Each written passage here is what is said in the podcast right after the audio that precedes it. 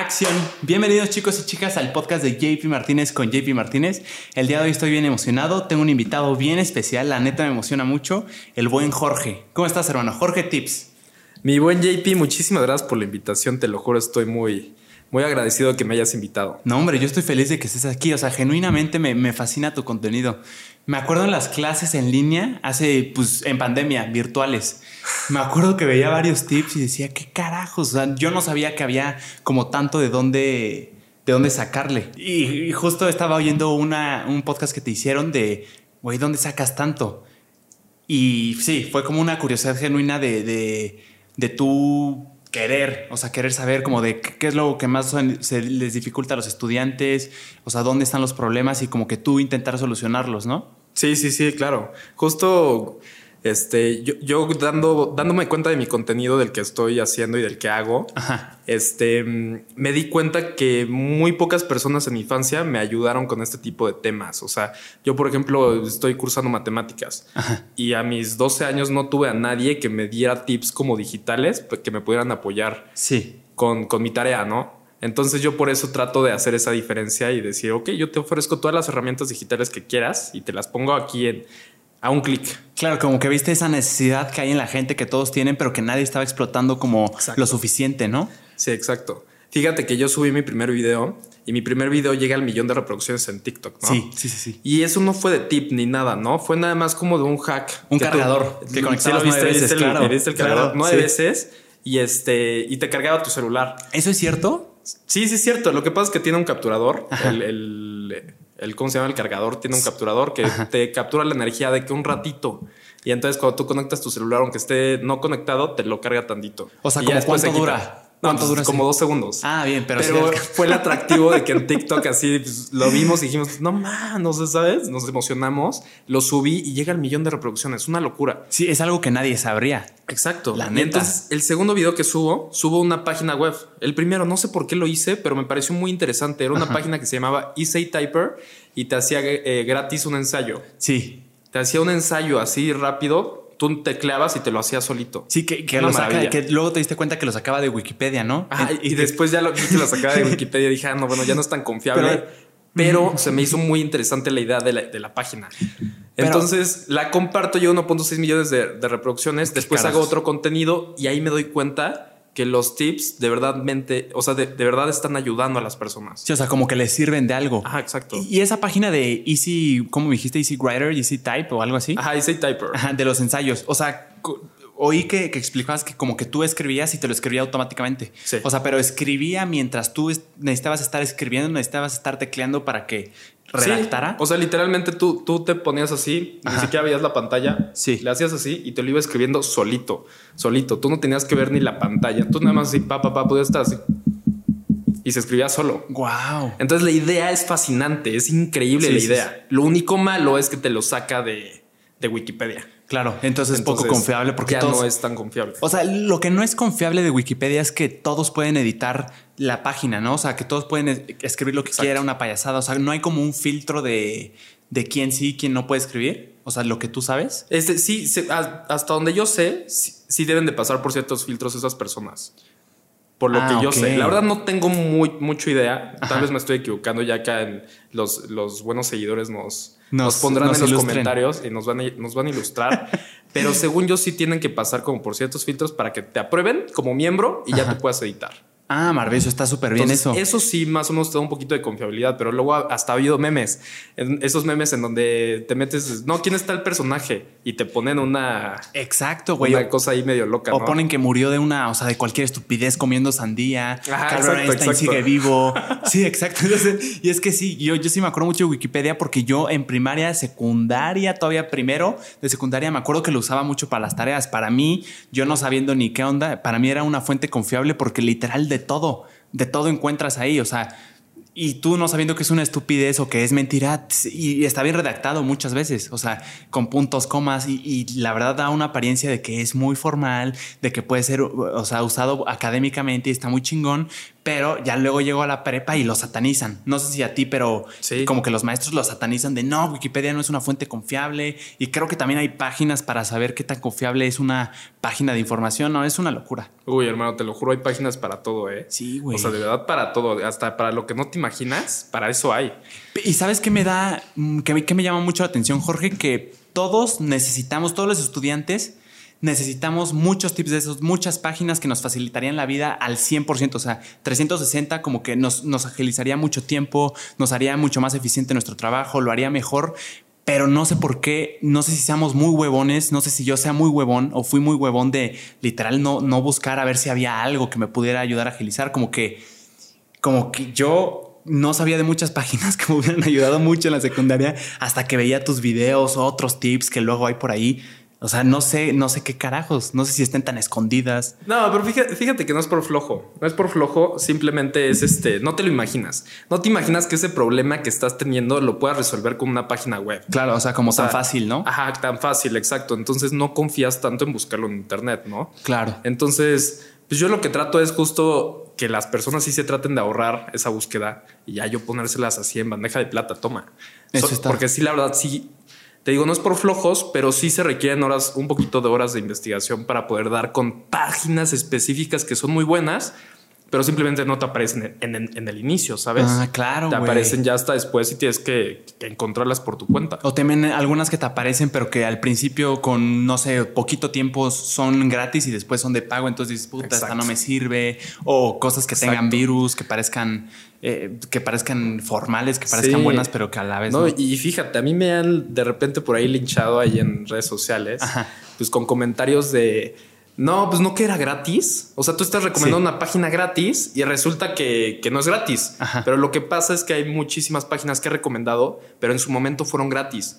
Entonces ya después pasan dos meses, dos o tres meses, y ya que yo les mandé flujo en su página web, entró muchas personas, deciden hacerlo de paga. A la madre. Entonces el servicio ya no es gratis, es de paga. Y la persona que lo ve cuatro meses después o cinco meses después dice, no es gratis. Que lo timaste. Ya me está, que... sí, que yo estoy timando. Y pues no, o sea, simplemente cuando yo la encontré era gratis y después cambiaron pues los términos y condiciones y ahora es de paga. Wow, güey. O sea, como que te has dado cuenta que las páginas, después de mucho tráfico que has mandado por videos, dicen, no mames, aquí hay una mega oportunidad, algo, no sé qué pasó, pero fue un hitazo, mi página reventó. Vamos a hacer que paguen estos güeyes para ver si me entra más lana. Sí, sí, sí. Fíjate que me pasó muchísimo. sí se siente padre, se siente como orgullo, como de que, wow, o sea. Como la influencia. Sí, ¿no? ¿Dónde estoy ganando yo? No, pero bueno, no, no pasa nada. El chiste es que, eh, por ejemplo, yo una vez recomendé una página. Ajá de un saludo en Navidad, siempre lo hago. Una página que te da un saludo de Santa Claus. Ok. Entonces, por ejemplo, tú te metes y ya hay varias plantillas predeterminadas y te dan un saludo de Santa.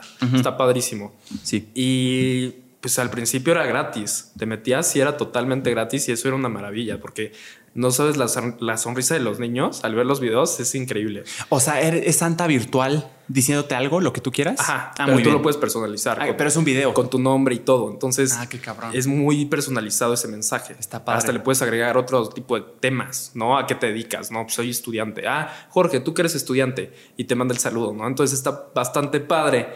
Pero pues te digo, era gratis hasta hace el año pasado, por ejemplo. Este año que acaba de ser este, Navidad, ya no es gratis. Entonces, por ejemplo, las personas se volvió a hacer viral. Eso es chistosísimo, porque el de Santa del 2020, ahorita en 2021 ese video volvió a pegar, se volvió a disparar. Yo creo que la gente busca Santa Claus, ¿no? Cosas de Santa Claus, Navidad, etcétera, y vuelve a salir mi video, entonces vuelve a ser viral. ¿Sí crees que sea por las búsquedas, mi Jorge? Porque yo también he notado como ese ese mm, ese patrón de que subes un video, le va muy bien y ya como que se apaga, se pausa. Sí. Crece poco a poquito, pero después de dos, dos, tres meses, como que empieza otra vez como la interacción y otra vez como si fuera vivito. Y lo curioso es que el algoritmo de TikTok no les hace saber a las personas que eso lo subiste hace un chingo, que lo subiste hace un mes, hace un año. O sea, es una locura, güey. O sea, bueno, sí, aparece la fecha, pero como que nadie la pela, ¿no? Nadie, nadie pela la, ah, fecha de. ¿Sí aparece la fecha? Sí, según yo sí, ¿no? Creo que sí. Es que creo que sí, güey. Según yo sí, pero está tan, incluso hasta la pueden medio invisible, con tinta, con tinta invisible, entonces no te das cuenta. Es que en realidad no interesa, ¿no crees? Como que, ajá, exacto, como que no interesa cuándo se publicó. Sí, sí, Simplemente quieres ver el contenido. Está interesante eso. Y nadie se fija, neta, nadie se fija. Hasta incluso considero que hay personas que no leen la descripción. Como ¿Crees? que siento, siento, hay veces Fíjate que yo, autoanalizándome a mí, yo sí las leo. ¿Sí? ¿Sabes por qué? Porque creo que me puede dar más contexto de lo que es el video. Más cuando, por ejemplo, hay un video que es como de expectativa, de estos videos que no sabes qué va a pasar, pero como que te quedas porque te da intriga, te da algo que dices, güey, va a pasar algo chingón, o va a pasar algo inesperado, o se va a caer este niñito, o no sé, en bici, que alguien se va a estrellar, no sé. Entonces, como que mientras estás esperando, yo volteo a ver abajito la descripción a ver si me da algo, y luego dicen, esperen el final, o el final, wow, o algo así. Ahí sí volteo, güey. No sé, tú, tú no eres mucho de voltear. sí, yo sí la leo también siempre, pero ha habido veces que por ejemplo, yo pongo, no sé, cuando llego a subir un video donde lo vi de otro perfil, siempre doy créditos. Sí. Siempre pongo como CC igual al perfil en donde lo vi, ¿no? Entonces yo subo mi tip a mi estilo, pero yo lo vi en tal página, en tal este, perfil de alguien más. Entonces yo etiqueto en la descripción a esta persona y en los comentarios he visto que me ponen, ay, pero este video es de tal, ay, pero no le das créditos, créditos a quién. Ah, Entonces ahí como que me doy cuenta que no lee la descripción porque ahí lo estoy poniendo en la descripción claramente, ¿no? Los créditos. Qué locura, güey. Entonces, por eso yo digo, o la leen o no la leen, ¿no? Entonces. Sí, es que supongo que es del tipo de video. porque, por ejemplo, un video, mi Jorge, que tiene como que el suficiente contexto en el video y nada más necesitas ver el video para saber qué, qué está pasando, como que no necesitas ver ver abajo. O sea, te digo, esto es de expectativa que no tiene ni texto ni algo que ilustre o que te diga qué va a pasar. Como que tus ojos necesitan más información, un poquito más de contexto, ¿no? Sí, yo también opino lo mismo. Yo siento que la descripción es importantísima. Te da como ese título específico que necesitas para saber este video ¿Para qué lo necesitas? Exacto. ¿Para qué te sirve? ¿No? ¿Para qué te va a ayudar? Etcétera. Exacto. Eso de los créditos, mi Jorge, tú los pones en la o sea, bajito, no en los comentarios, en la descripción los pones tú. Sí, en la descripción. O sea, literal pongo el, título del video como super tip para tu clase de matemáticas. Y ya después este, una carita, un emoji o algo así. Y después CC, los créditos de la persona en donde vi ese video, ¿no? Y ya después los hashtags. No, es que está muy chingón y creo que lo haces muy bien porque he oído creadores. Hace poquito estaba hablando con Alexander Ross y él se quejaba mucho de que al principio sus videos eh, se basaban en su idea que él tuvo, por ejemplo, no sé, vamos a decir reglas para mis hijos, que alguien más lo hacía y y le daban créditos, pero lo ponían en los comentarios y él decía, güey, pero en los comentarios nadie los ve, los tienes que poner en, el, en, la, descripción. Claro, güey. Y sí, sí, sí, sí, da, sí te da un poquito más de difusión que sea en la descripción a en los comentarios, ¿no? O sea, es más, es una entrada un poquito más fácil. Claro. Para verlo. Sí, por supuesto. ahorita hablábamos, mi Jorge, te decía que hay que empezar a grabar, güey, porque estamos hablando ya, como que estamos haciendo preguntas muy chingonas, como que estamos platicando bien padre. Y eso creo que para mí es un buen síntoma de que el podcast va a estar muy chingón porque como que ya está fluyendo antes. Entonces te dije, ya vamos a sentarnos, vamos a seguir hablando y nos quedamos hablando del, alcohol. Me decías que a ti, te gusta tomar. Este, sí, lo disfruto, lo, disfruto, lo disfruto. Pero no es así como que tome todo el tiempo, ¿no? O sea, no, de alcohólico cero no soy. O sea, pero sí me gusta echarme una cerveza de vez en cuando. Sí, y yo te decía que nunca he sentido los efectos del alcohol, nunca he estado ebrio, nunca he estado happy, hermano.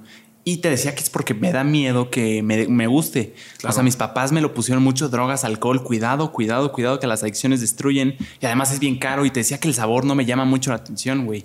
O sea, la cerveza la probé y me dio, no me dio asco, pero no me gustó. Y todos me dicen lo mismo, güey, después de dos, tres cervezas te empieza a gustar. Y es justo lo que me da miedo, que me guste tanto que, que lo empiece a, no necesitar, pero que sí sea como una constante, ¿me entiendes? Sí, fíjate que yo creo que psicológicamente a todos les cae diferente, ¿no? O sea, ahora sí no tengo como conocimiento médico alguno sobre este, de esta reacción que te genera el alcohol, sí. pero siento que de lo que sí es evidente es que hay personas que lo saben controlar mucho mejor que otras, ¿no? Entonces, esa delgada línea que de la que estábamos platicando, que es un límite en donde decir, solo me tomo tres y hasta aquí, esa, esa delgada, delgada, línea es muy fácil de romper. Entonces, todo el mundo, yo siento que como un cuerpo normal, natural, todos reaccionan totalmente distinto y esa regla puede quebrarse dependiendo qué tanto influye en ti el alcohol. Eso, güey. O sea, ¿sí crees que el alcohol hace diferentes efectos en diferentes personas? Yo ayer hablaba con Stretch y le preguntaba, güey, ¿qué te gusta de tomar? Y me decía que, ¿cómo me dijo que era un lubricante? O sea, para él era como un lubricante que lo pues como que lo enjuagaba, no sé si por así decirlo, lo ponía un poquito más lúcido, pero él no decía que no es como que le cambie la personalidad. Pero yo, por ejemplo, en fiestas a las que voy, yo no tengo problema con estar bailando, cantando, pulmón, o sea, como que muy, muy en la fiesta, como si, como si hubiera tomado y otros amigos me dicen, es que, güey, ¿cómo carajos la haces? Yo no puedo estar así si no me tomo unas dos cervezas. Entonces ya no sé si el alcohol sí te saque tu verdadero yo que por timidez o por algo no te deja hacer O no, güey, o es Pues, una farsa. Fí- Fíjate que sí ayuda, o sea, sí, sí ayuda. Por ejemplo, eh, el otro día estaba platicando con unos amigos y cuando tú quieres hablar en otro idioma con otras personas, siento que a veces te privas un poquito en- Sí. o a veces se te va la onda con algunas palabras, ¿no? Claro, claro. Pero cuando tomas, te tomas unas dos, tres cervezas o más, obviamente, este, fluye, te fluye, hablas padrísimo el inglés, está, está rarísimo. Está también, rarísimo, ¿eh? ¿Sabes lo que he oído mucho? Que, por ejemplo, güey, está esta niña, la neta se me hizo guapísima, no me armo de valor, dos copitas y ámonos, cabrón. O sea, soy el más fluido. ¿Crees que como que te quita la pena? No te la quita, pero te la reduce, te la inhibe, te atonta. Yo digo que sí te la inhibe, o sea, como que te la, Claro, se, te va. No es así como que te haga más fuerte, que así como Popeye, que te echas una, una lata de espinacas y ya estás, no. Pero sí siento que como que se te va. Como que a la pena se olvida. Tu cerebro dice, va y pena, vamos. Claro. Esta ya no la tienes, ya no existe. Y a mocos vas. Y por eso haces pues tonterías, te subes a la mesa a bailar, etcétera, lo que sea, ¿no? Sí, porque finalmente no somos médicos, pero sí tiene efectos en el cerebro, o sea, sí hace algo. Pues es como, no sé, una alteración, no sé qué será, pero sí, sí altera y está bien curioso, güey. Sí, sí, está muy curioso. Y fíjate que yo en los, en los comentarios, la, la net, la- no sé si viste un clipcito que era de, ¿por qué no? No, no tomo nada de alcohol, se llamaba. Y ya decía yo, porque justo lo que te dije, me da miedo, mis papás me lo pusieron mucho y me da miedo que me guste.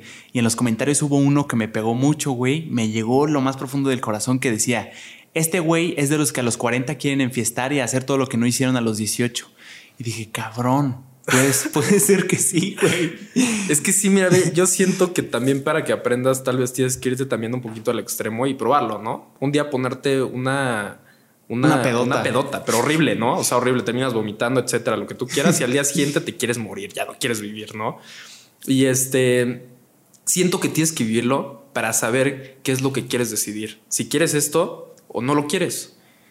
Porque si siento que no lo vives nunca, pues te vas a, va a quedar ahí la, La incógnita. Sí, claro. la interrogante, ¿no? ¿Qué, qué, qué- qué se siente? ¿Qué hubiera pasado? ¿No? O sea, siento que también como que lo tienes que vivir y ya a partir de ahí decides qué quieres. Pero si crees que si, por ejemplo, te, me hago una pedota, me pongo hasta atrás, me da una crudota, o sea, si crees que tengo oportunidad de decir, no, güey, no, no lo vuelvo a hacer, o, o es que, güey, siento que, pues, si es una droga, entonces de alguna forma como que crees que cautive, o sea, como que te agarre y digas, no, güey, ahora, ahora lo necesitas, o no es tan extremo. Es que sí es una moneda. Yo, en mi caso, Eso, güey. gracias a Dios, yo siento que no es, no es tan extremo. Simplemente yo he podido decidir, ¿no? Qué día sí ponerme. Si estoy con compas y aquí seguro con ellos, cuatro compas, ¿no? Cuatro de mis mejores amigos, pues ahora sí vamos a meterle, ¿no? Si voy con desconocidos, ¿no? Voy solo, etcétera. Trato de cuidarme un poquito más, ¿no? Claro. O tengo que llevar a la niña con la que me está acompañando, la tengo que llevar a su casa. Sí. No, pues no puedo tomar, ¿no? O Claro. sea, te tienes que controlar. Por manejar. Ajá, exacto. Y por esa parte siento que está bien. Y afortunadamente no siento que haya tenido esa necesidad de, no, ya me está arrastrando el alcohol, pero duro. Sí, ¿no? o sea, es lo justo lo que te es a que da miedo, es un volado al aire. Exacto, güey. ¿Nunca has sentido tú como la necesidad, un viernesito de dices, necesito, necesito una cervecita? Sí la necesito. Pues fíjate que cuando hace muchísimo calor, cuando hace muchísimo calor sí se necesita de repente. Dices, wow, es que sí se me antoja una cerveza. ¿Y refresca? Sí, sí refresca. ¿Sí refresca? Sí. Re o sea, no es de estas como, del re como el refresco que te lo tomas y te da más sed. No, no, no, no, no, no, no, no. De hecho, hubo una vez eh, en unas olas de calor que tuvimos aquí en la Ciudad de México, y eso que es aquí en la ciudad, ¿no? O sea, hay veces que el, hace un calorón, no así tanto de playa o muy seco como en el norte, sí. aquí, ¿no? Calor de aquí. Y yo fui con, con Lucas, es mi fotógrafo, es el que me ayuda a veces con videos y todo. Ajá. Este, trabajamos juntos eh, fuimos a la cervecería del barrio, ¿no? Una vez. Ok. Y. ¿Es un lugar icónico aquí? Este no, ¿No? no, no, pero Ah, es una cadena de restaurantes Ah, ok. donde justo venden cerveza y pues este vas ahí, hay este sándwiches. Ah, o sea, como el pues, McDonald's de los borrachos. De algo la así. cerveza. Ah, puede ser, puede ser que algo así. Baby, o sea, ni siquiera me acuerdo lo que, lo que hay de comer ahí en la cervecería del barrio porque siempre voy. Ah, no, ya, ya me acordé, es como del mar. Te Ah, comes unos tacos de camarón, unos tacos Ah, de camarón, huevo, huevo. tostaditas, ¿no? Excelente, ya me excelente. acordé. Ajá. Pero el chiste es que fuimos a echarnos una cerveza ahí, pero porque ya habíamos tenido una sesión de fotos como de dos, tres horas en Sí. el calor. Puta. Y te lo juro, nos sentamos en la cervecería del barrio, ordenamos los dos una cerveza y al mismo tiempo, casi, casi, ¡ah! qué rico nos supo, te lo juro. Y ahí es donde dices, wow, o sea, sabe, sí te refresca. O sea, sí te refresca. ¿Un agua de sabor crees que hubiera tenido el mismo efecto? Un, ah, o sea, pues, güey, es refrescante también. Un agua de sabor. sí, también, también, también. Por ejemplo, también me pasa muchísimo que con el Orange Crush. Ah, cabrón, ¿ese cuál es? Este, sí lo ubicas, un refresco de naranja. Como es, su- sus colores son como azules con verde. O sea, no, no del refresco, sino de la lata.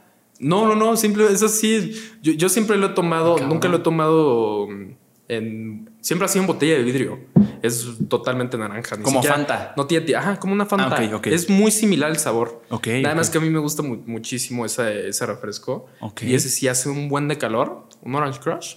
Pum, ya estamos. Es refresco. Sí, es refresco y es refrescante. Fíjate qué curioso. Se supone que el refresco como que te quita la sed, ¿no? Dicen. Pues sí, di- dicen. No, no te quita la Más sed. bien te da más sed, te da- te da un poquito más de sed, ¿no? Exactamente. Exactamente. ¿Cómo no conoces el Orange Crush, mi JP? me viví estúpido. No, para nada. Pero- no, maybe no. Es que no sé si en, en Querétaro es muy común. No, güey. No, no, no.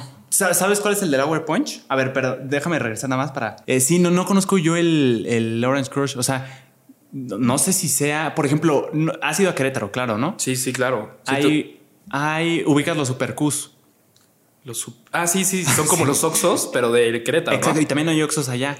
Supongo que tendrán como sus productos exclusivos. O sea, que solo son de allá. Por ejemplo, el Seven creo que tiene sus refrescos o algo así.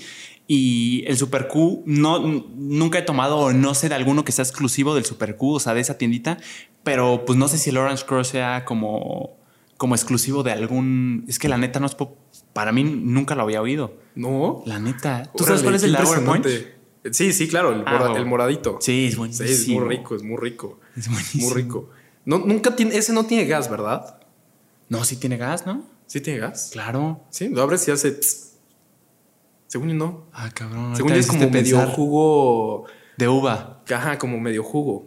Tienes razón. Sí, ¿verdad? No tiene gas. Es que sí es un ps, pero no, no un ps. Ajá, digo, o sea, ese, por ejemplo, lo, agitas, lo abres, no se te explota. O sí. Nunca me ha pasado, güey. Creo que yo no puedo. Creo nunca que lo, no. nunca lo he intentado. Pero según yo sí se, ve- sí se vende como refresco. sí. A mí me fascina y cada vez lo veo menos, güey. No sé si te ha pasado. ¿Cuál, cuál es tu bebida favorita? Tu, vamos a, a nicharlo más. ¿Cuál es tu jugo favorito? Mi jugo favorito. Que puedas comprar en un Oxxo. Híjole, yo creo que. Yo creo que hablando de jugos, Ajá. es que no sé si cuente como jugo. Ajá. Pero el vitamin water. Sí. Sí, ¿no? Es como un jugo. Es- es- sí, es como un agua saborizada. Pero sí. El- ese, ese yo creo que es uno. Y el segundo, pues, Boeing. O sea, muchas veces. Sí cuando rico, es un juguito, es un Boeing. Es, muy rico, güey. Te lo Me pregunto porque mi favorito es el Arizona. No sé si cuente como jugo, pero me fascina, güey. El de mango, el de sandía, el de. El que no sea té verde me fascina. Y, güey, los Oxxos los están. Ya no los venden. Ya no los he visto tampoco. Cada vez ¿eh? hay menos, güey. No sé a qué se deba. Yo tampoco no los he visto y son muy buenos. Son muy buenos. Lo mismo con el del Hour, cada vez lo veo menos. Como que solo en, en restaurantes que siempre los he tomado ahí, como que siguen siendo ahí de nicho, pero no sé. No sé si tienen menos éxito ya, güey, si ya no los compran tanto. También la competencia está muy cañona. Híjole, quién sabe. Puede que tengan como que la misma, el mismo modelo de negocio que, por ejemplo, Pascual. Los refrescos estos que nada más los consigues en, Ah. en puestos como, ¿Como de tacos? como de tacos. ¿Es- es- ¿Eso es cierto, güey? Sí, pues según yo, ese, por ejemplo, no, no te encuentras un refresco Pascual Nunca lo he en un visto. Oxxo o en una tiendita, ni siquiera en un abarrotes. Es muy difícil. Nunca lo he visto. Pero vas a cierto. unos tacos, un puesto de tacos, y ahí está. Incluso hasta trae el patrocinio ahí. Ves, entras, ves, ves los tacos y ahí tienen pintado el logo de Pascual. Entonces ya tú, tú sabes que venden ahí los refrescos Como- y todo. Como distribuidor oficial de. Ajá, exacto. Güey, qué cabrón. Entonces, o sea, no sé muy bien cómo funciona, pero está bastante interesante que nada más los encuentres ahí. Y siento que es una buena estrategia, güey. O sea, como que de alguna forma es exclusivo Ajá. y no lo puedes conseguir en todos lados. Entonces, como que cuando te lo tomas, dices, ah, cabrón, ya necesitaba uno. Y como que te cuesta más conseguirlo, entonces como que lo aprecias más. Exacto. Güey. Está interesante eso. Y también Sí. dices, o sea, por ejemplo, para los tacos, para el negocio de los tacos es buenísimo. Pues que se te antoja un Pascual. Ah, pues ahí le venden Pascual y ya de paso te echas dos tacos. Claro, ¿no? te- ya tomaste y sientes que ahora te, te- te falta como algo saladito, entonces te echas tu taquito. Ajá, y quieres comer. Güey, es una gran estrategia. O sea, puede ser, la verdad no sé muy bien cómo funciona. No sé si, o de plano ya están perdiendo muchísima audiencia y ya están quebrando. Puede y ser. nosotros aplaudiendo su modelo de negocio, ¿no? Pero está, está cabrón, o sea, sí, sí, sí es una idea. Porque justo a mí me fascinó esta frase cuando lo oí. La coca del viernes no te sabe la- lo mismo que si te la tomas en el lunes. O sea, como que te la Sí. tienes que merecer, güey. Sí, pues, Lunes, martes, miércoles no tomaste, merece tal hasta el viernes. O sea, a mí me pasa mucho cuando como pizza. Cuando, cuando antes era mucho de primaria y así como que mis papás comer saludable y todo eso todavía, pero ya ahorita como que tengo más libertad, entonces a veces ni se dan cuenta que como porquerías. Pero las fiestas, las fiestas infantiles, ahí había comida chatarra siempre, pizza, hamburguesas, lo que fuera. Y güey, me sabía delicioso. Y poco a poco fui creciendo y, y entre más libertad tenía de yo comprarla cuando quisiera, o sea, como que menos, menos lo disfrutaba, güey. O sea, me sabía rico, pero como que eh, X, o sea, como que lo normalicé más y Claro. ya como que no sé, siento que la carencia le da ese toque. Sí, también. claro, pues pasa como con las chaparritas. No si te tocó en, la- Claro, en las fiestas de la infancia. La- Claro. Las chaparritas eran una joya. O sea, todo el mundo tomaba chaparritas y te la tomabas y wow. Siguen Una existiendo, güey. Siguen existiendo. Sí, todos son abarrotes, pero pues ya no es así como de que, ay, voy a la abarrotes por mi, por mi chaparrita. ¿A, a qué le llamas un abarrote? ¿Es una tienda donde venden arroz, frijol, todo eso? No, literal, la- sí, o sea, abarrotes es como una tiendita. O sea, el- cuando no es Oxxo, cuando no es Seven, una Ah, tiendita. ¿Así le dicen aquí? Sí, le decimos abarrotes. Allá le decimos miscelánea. Miscelánea, sí, también. Ah, sí, ah. Sí, son sinónimos. sí, güey. Sí, bueno, sí. A eso te refieres. Ah, sí, ok. exacto. Mm. Sí. ya traías la duda ahí de. Perdón. Sí, Es que sí. yo nunca, para mí una tienda de abarrotes es cuando vamos al mercado, acompaño a mi mamá y vamos a comprar frijol, arroz, como que semillas, eh, cosas Ah, que... ok. Sí, güey, pero seguro. Sí, también tienda Pues yo creo que esa también. siempre fue la idea inicial y ya se fueron, fueron evolucionando y se volvieron tienditas. Exacto, O sea, de que ya no tanto el arroz, ¿no? Pero hay Sí. algunos que sí lo siguen vendiendo. Venden arroz, sus granos, tortillas, de todo. Tiene mucho sentido, hermano. Bueno, ahorita nos desviamos, me, me encantó esta conversación qué de los raro. refrescos. Y eh, también hablábamos fuera de cámara de, eh, de lo del podcast. Ahorita te digo que estoy grabando dos al día y la neta, hermano, creo que subestimé la chamba. Yo tenía en la mente de que no, güey, tres, tres, tres al día. Y, güey, ahorita antes de que llegaras, dije, ay, cabrón, me siento bien cansado. O sea, pero, o sea, no me estoy quejando, lo estoy diciendo como, o sea, no sé qué, qué me, qué me, no es como una actividad física. O sea, sí estoy hablando y está, por un par de horas, pero, güey, no sé por qué es tan, no sé, güey, siento que como que le pongo mucha, no sé, tal vez energía, lo subestimé muy cañón. Pues mira, ve, te voy, a, te voy a decir algo. Aquí entre nos, o sea, yo ya puedo considerar que los dos somos creadores de contenido. Sí. Los dos estamos creando contenido y lo estamos mandando a redes sociales para que la gente lo vea. Claro. Ya somos creadores de contenido. Sí. Y yo, cuando me estaba dando cuenta que yo ya era un creador de contenido, este, porque no te das cuenta al principio, tú empiezas a hacer y ya después dices, ah, no, pues sí soy un creador de contenido. Pero cuando a la mitad de eso, cuando ya me di cuenta, dije, la creatividad no se produce así en masa como una fábrica. No, güey. O sea, la creatividad necesitas tiempo, incluso si estás seco, estás seco y después tienes que esperar a que la sequía se acabe. Pero no la puedes producir en masa. Entonces, eso yo creo que era lo que te estaba pasando, que tú dices, no, sí, tres, tres, cuatro podcasts, ¿no? Pero pues tienes que, que- que- tienes que prepararlo, ¿no? O sea, tienes que preparar la entrevista de cada invitado que traigas, ¿no? En mi caso, cada video lo tengo que preparar así un guion. O sea, es un proceso que lleva bastante. Y cuando lo editas, también te lleva, un- es un proceso que lleva muchísimo Sí. y lleva muchísimo creatividad. Aunque no lo notes, lleva muchísimo creatividad. Y en, esa, en ese lapso de creatividad te das cuenta que no se puede producir en masa. Hay veces que si no la tienes, no la tienes. Por supuesto. Entonces yo me di cuenta de eso porque también trataba de producir como cuatro videos al día y después pum, me quedé sin ideas y dije, ¿qué hago? ¿Qué hago? ¿Qué hago? ¿Qué hago? ¿Qué hago? Y ahí me di cuenta que, que Eso, no se puede producir. Como que, como que ya exprimes lo que tenías y como que dices, güey, ya no hay nada más. Sí, exacto. Y me llamó mucho la atención ahorita que dijiste, mi Jorge, de cuando te diste cuenta de que eras creador de contenido. Ahorita que dijiste, yo todavía no me consider- considero creador de contenido, o sea, como que todavía me hace ruido. Sí, siento que muchas personas, yo lo relaciono mucho con la cantidad de seguidores, o sea, como que cuando tenga esto, ya soy creador de contenido. Pero, o sea, sí me doy cuenta de que, o sea, siento que la constancia y qué, qué tanto lo estás haciendo, qué tanto te roba tiempo de tu día, es, es lo que define, que, pues, si lo estás haciendo como chamba o más como hobby, ¿no? Te lo juro, los seguidores no definen si ya eres un creador de contenido, no. Si tú estás lanzando este lo que sea, un video, un podcast a redes sociales, ya eres un creador de contenido, ya lo estás creando, ya estás creando algo y lo estás mandando. No importa cuánto los vean las personas, ya lo estás haciendo. Sí. O sea, imagínate, por ejemplo, tienes 10 fans, Ahora imagínate tenerlos ahí enfrente de ti, que te estén aplaudiendo y te estén siguiendo a todos lados. Güey, que estén aquí, ¿te imaginas? Reaccionando a lo que decimos de los refrescos y todo eso. Pues tú dices 10 personas aquí es muchísimo. Yo me cohibo. Exacto. La neta. Exacto. Dices 10 personas que me estén siguiendo y hagan lo que quiera. O sea, que, o sea, que me apoyen y en todo momento. Es fabuloso. Sí, sí, sí. ¿no? Y no lo valoramos muchas veces en redes sociales. En redes sociales decimos 10 likes. Neta, tan poquito, lo que yo quiero ofrecerle a las personas no es, no es bueno, ¿ok? Y empieza a dudar de ti. Pero, pero ahora imagínate, ponlo en otra perspectiva y, puedes que estés tocando el corazón de muchísimas personas sin siquiera saberlo. Eso, güey. ¿Sabes? Sin siquiera saberlo. Yo, por ejemplo, lo veo porque veo muchos videos, me encanta ver el contenido por ejemplo, estadounidense, muchos blogs, Logan Paul, David Dobrik, eh, The Night Shift con Mike Maclack, todo me fascina y lo veo y me puede mover el corazón un video y no soy mucho de dar like, de comentar, de hacerlo saber, pero güey, o sea, estoy seguro que ninguno de ellos sabe lo que me han transmitido, güey, o sea, lo que me han inspirado. Eso está bien cabrón, Jorge, eso está bien cabrón. Hay veces que simplemente una frase que hayas dicho, por ejemplo, tú y yo aquí en este podcast, y que, le haya, que haya tocado tu corazón de alguien que nos está viendo y se le quedó, no nos dio like, no lo compartió ni nada, tú no te estás enterando de que esa persona lo vio, pero va a su casa y lo cuenta. ¿No? Va con un amigo y lo cuenta. Dice, hoy aprendí esto. Sí, güey. Y eso es algo muy, muy interesante. Entonces tú ya eres un creador de contenido. Es que sí está muy cañón eso. Y digo, si hay gente que se toma el tiempo y lo agradezco mucho de mandarte mensaje, hey, está bien chingón lo que haces. La neta, qué chingón. Yo, no soy de esos, no sé por qué, pero eso está, estoy, eso está muy fregón.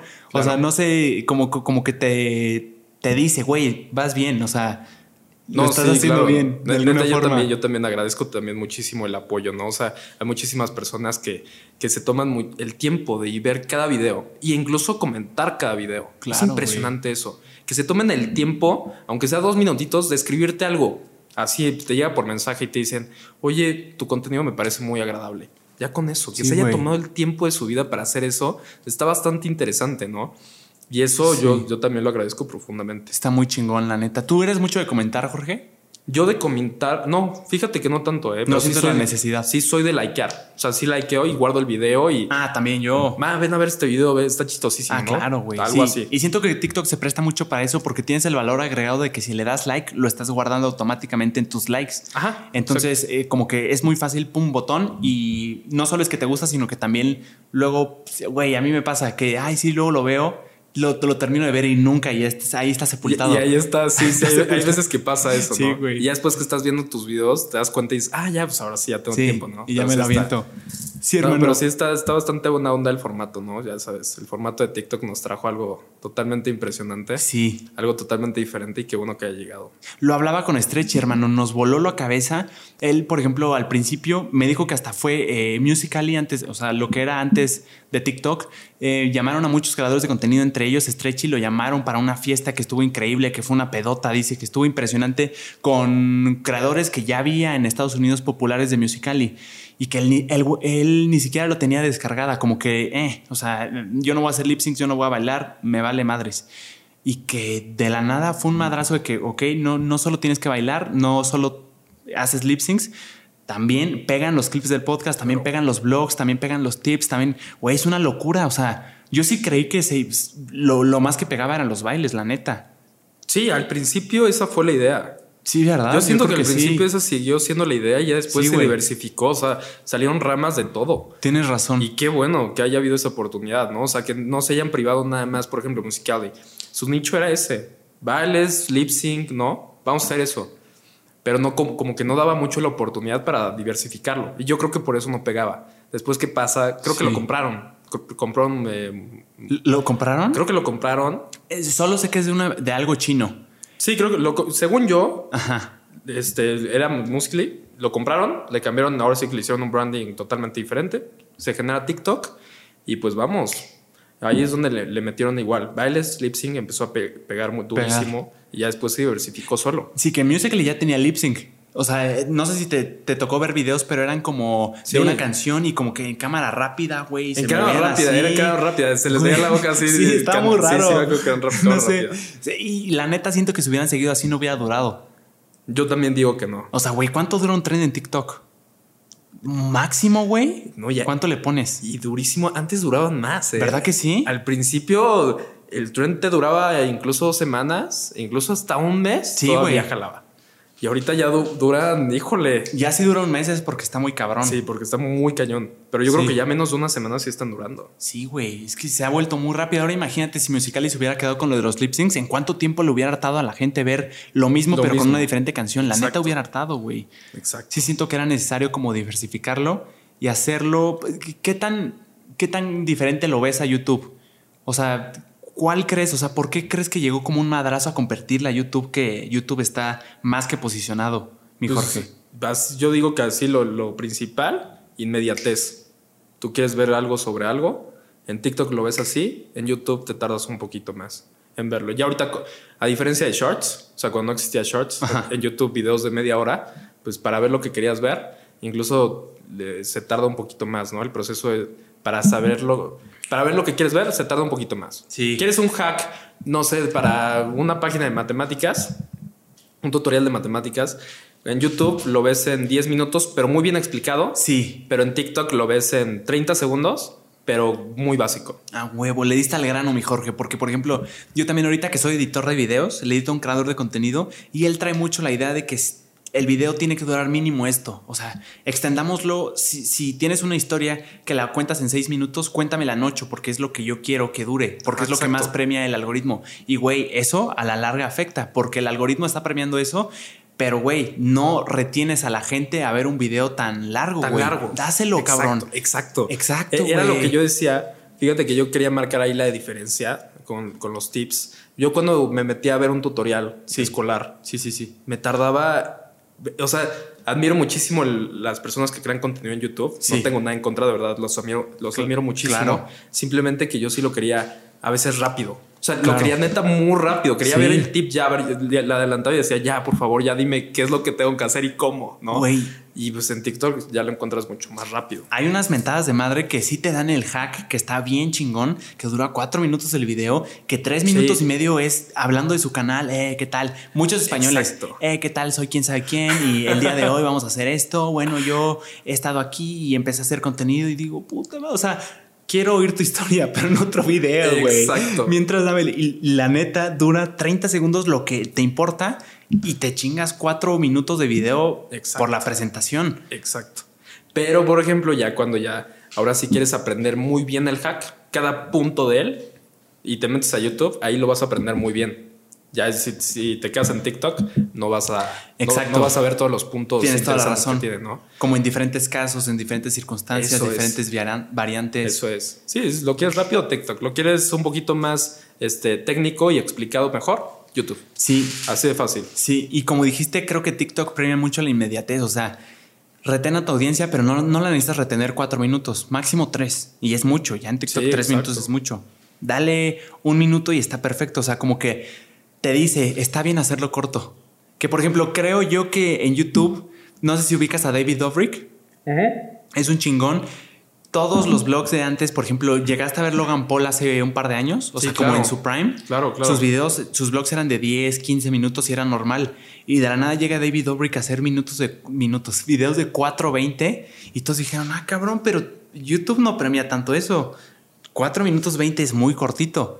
Y de la nada, pum, reventar, reventó, o sea, es Órale, una de eso- locura. de Eso, no me había dado cuenta. Sí. Fí- Fíjate que yo me di cuenta que sí podías hacer videos este, cortitos en YouTube porque vi a un cuate, creo que era como hindú británico, este Sí. cuate. No, no me acuerdo muy bien cómo se llamaba. El chiste es que este güey te, te daba viajes, blog de viajes, en menos de un minuto. En un minuto. Así, viajes en un minuto. ¿En YouTube? Ajá. Ay, cabrón. Y la cantidad de información que te daba en ese minuto te bastaba como para decir, conozco esto, esto, esto, esto de ese país. Impresionante, ¿eh? Y todo explicado en un minuto y su canal, ¡pum!, pegó así.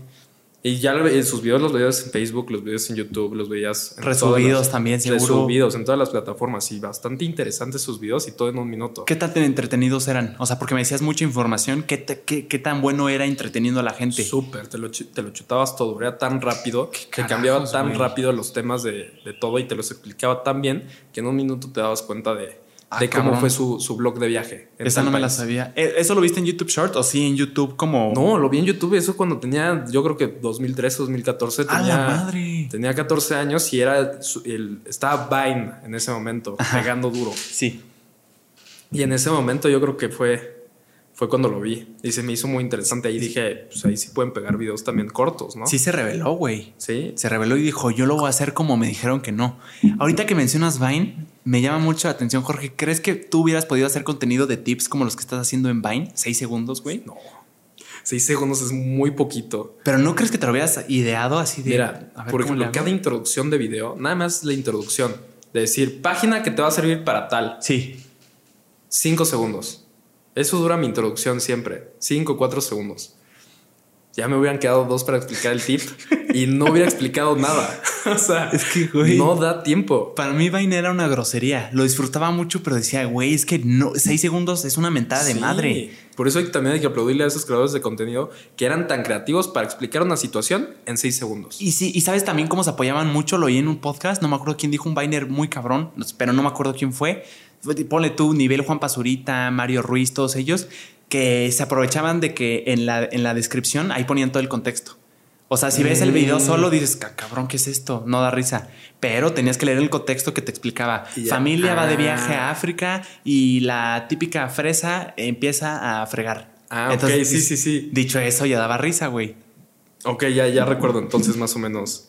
Ok, ¿Por así iba? funcionaba. Yo creo que el contexto en eso, en ese entonces, Sí, ¿no? güey. Ahí mira, fíjate, ahí la descripción sí la leían. Sí, te ahí sí todos la necesitabas leían. leerla, güey. Ahí sí necesitabas leerla. Sí. Sí, güey, es, es una locura. está interesante. Y fíjate que, por ejemplo, TikTok, en el caso de los tres minutos, este, se arriesgó un poquito, pero yo no he terminado ningún video de tres minutos, ¿eh? Siempre le termino adelantando o moviéndole poquito a la, a la Claro. barra esa que, que le pusieron abajo. Para que llegue al grano. Sí, para llegar un poquito al grano. Sí. No sé en tu caso cómo lo manejes. No, sí, pues ¿Sí no, no recuerdo. Sí, sí le adelanto. O por ejemplo, si es un, si es un story time que sí me cautivó, que muchas veces es un chisme muy, muy, Muy, cañón. muy, muy sí. cañón, ¿sí, ¿no? Chisme. De, de estos de TikTokers y todo eso. Sí me lo aviento a veces. Pero por ejemplo, si es algo que quiero saber de, hey, te voy a decir cómo hacer esto. Sí, sí sé. O sea, yo como creador de contenido pienso, quiero retener a la audiencia, entonces voy a hacer como, o siempre hacen este de, el final es lo mejor, wow. Entonces, pues ya sé que hay que adelantarle al final y ahí va a estar lo que quiero ver. Nada más. Sí, ¿no? Y es que aparte hay algunos creadores que lo hacen a propósito. Como que te, te mantienen, te mantienen, te mantienen, te mantienen y hasta el final te tiran el bombazo de la información o a veces ni te la dan. ¿Te acuerdas cuando la había creadores que decían segunda parte en mi perfil? No, mames. Y decías como, no, ya dime. Y la gente odia eso, ¿eh? Sí, la sí, gente sí. odia eso. Pero ¿cómo funciona? Yo he visto... Yo por eso no tengo tantos seguidores en Insta, güey. Más Porque bien- no he sabido hacer eso. ¿No? No, güey. No, yo tampoco. Yo, yo también estaba muy frustrado. Fíjate que yo estaba muy frustrado porque decía, no crees con Instagram. Yo estoy así Y ahorita, güey. Y no podía hacer eso. No podía hacer eso de vayan a mi, en mi Instagram y de- dense cuenta ahí, ¿no? Pero sí he visto creadores que les ha funcionado No, muy man, bien. pero hay genios, güey, hay genios. Yo no lo sé hacer orgánico, no sé a qué te referías tú con no sé hacerlo. También lo- los creadores, los Viners, creo que les ayudó mucho tener esa limitación de los seis segundos, porque cuando se empieza a ir Vine y se van a YouTube, ya eran muy buenos sintetizando información, güey. Muy, muy buenos. Imagínate seis segundos y luego te dan date 10 minutos, como que sabían cómo hacer las cosas entretenidas porque no me acuerdo, oí que Juan Pazurita me parece, decía que al principio sus blogs, sus videos, solo lo veía, y también Logan Paul creo que lo dijo alguna vez, los veía como un conjunto, un aglomerado de vines, de varias situaciones. Pam, pam, pam, pam, pam, madrazo, madrazo, cosa nueva, cosa nueva. Entonces, como que tú viéndolo te llega, como TikTok ahorita de, ah, una cosa diferente, ahora está aquí, ahorita está hablando de esto. Entonces, creo que los Viners especialmente se volvieron muy buenos contando historias, siendo entretenidos y sintetizando información, mi Jorge. Tiempo. Eso está bastante interesante. Sí, y no lo güey. había visto desde esa perspectiva, ¿eh? pero está bastante interesante. Porque si ahora sí, por ejemplo, lo- los que iniciamos con TikTok, pues totalmente diferente, ¿no? Nuestro proceso de, de creación. Sí. Ellos tenían un, un proceso totalmente diferente y siento que ahorita cambió todo, ¿no? Incluso tienes que aprovechar. Yo siento que antes incluso era difícil encontrar como tendencias en Vine, ¿no? Sí. Y ahorita te tienes que sumar muchas veces para crecer. A los trends. Sí, a los trends. Sí. ¿no? Te, te sumas a una canción, a un baile, te sumas incluso a un chiste, pero ahora lo haces tú, ¿no? Incluso el lip sync. Totalmente diferente el proceso de creación a como era en Vine. Yo siento. Maybe. Puede ser. Sí. Porque yo, yo, por ejemplo, llegué a hacer Vines, imagínate, con mis 14 años, llegué a hacer Vines. ¿Sí llegaste a hacer? Sí, llegué a hacer Vines y todo y ahí no les fue tan mal porque tenía, tenía un, un, amigo que se llamaba Luis Altuzar. Gracias, Luis. Si no estás viendo, este Luis fue el que me, me, ayudó a compartir esos videos y él era muy popular en esa red social. Entonces compartía mi video y le iba bien. Pero la verdad es que sí estaban chistositos mis videos. O sea, sí, sí, ¿Era como de comedia? ¿Eu? ¿Eran como de comedia? Ajá, eran como de comedia, como haciéndole bromas a la gente. Imagínate, yo con mis 14 años, ¿no? es que eso era muy de Vine. Muchas situaciones, bromitas, como se prestaba algo rápido de una reacción rápida y ya está. Y ya está. Acaba. Y eso de compartir, también le diste otro clavo, me parece bien interesante. Era como un revine, revine ¿no? Era un revine. Y el es revine como... te, te, ayudaba muchísimo a crecer. ¿Sí? Sí, incluso había gente que creo que se apoyaba mutuamente no, a darse revine. Sí, me acuerdo de eso. Algo así, es más como o un retweet. Era como un retweet. O sea, si yo lo rebaineo, si yo lo retuiteo, se lo estoy enseñando lo que tú, tu tweet original, se lo estoy enseñando también a mi audiencia, ¿no? Creo que sí. Así funcionaba. Por lo que, más o menos me acuerdo, ¿eh? Está muy cañón, güey. Qué chistoso como ya hasta se van los flashazos, ¿no? De que casi ya no lo recordamos. Pero sí, incluso hasta los likes se llamaban diferentes. O las reproducciones, no me acuerdo. Pero se llamaban loops. Loops, es lo que te iba a decir, güey. Loops, ¿no? Loops. Porque creo que se, o sea, loop es que se repite solo. Sí. Supongo que es eso. Yo creo que, yo creo que sí, también era, también era eso. Sí. Estaba bastante interesante. Muy interesante. Me llamó mucho la atención oírte en el podcast decir que tú desde chiquitos siempre quisiste ser famoso. Siempre te llamó la atención. ¿Qué te llamaba la atención o qué es lo que, o sea, qué es lo que tu cabeza quería conseguir siendo famoso? O sea, ¿qué es lo que te gustaba de eso? Híjole. Pues por ejemplo, yo, yo creo que veía las, las películas. Ajá. Y este, a mí me gustan mucho las películas biográficas. Ok. Entonces, por ejemplo, yo siempre quise ser cantante, pero pues no canto nada. Nada, ni nada, canto muy mal las, las rancheras, ¿no? El chiste es que eh, no canto y mm, yo, yo veía en estas películas de gente que se había vuelto famosa por cómo cantaba y, y cómo era músico.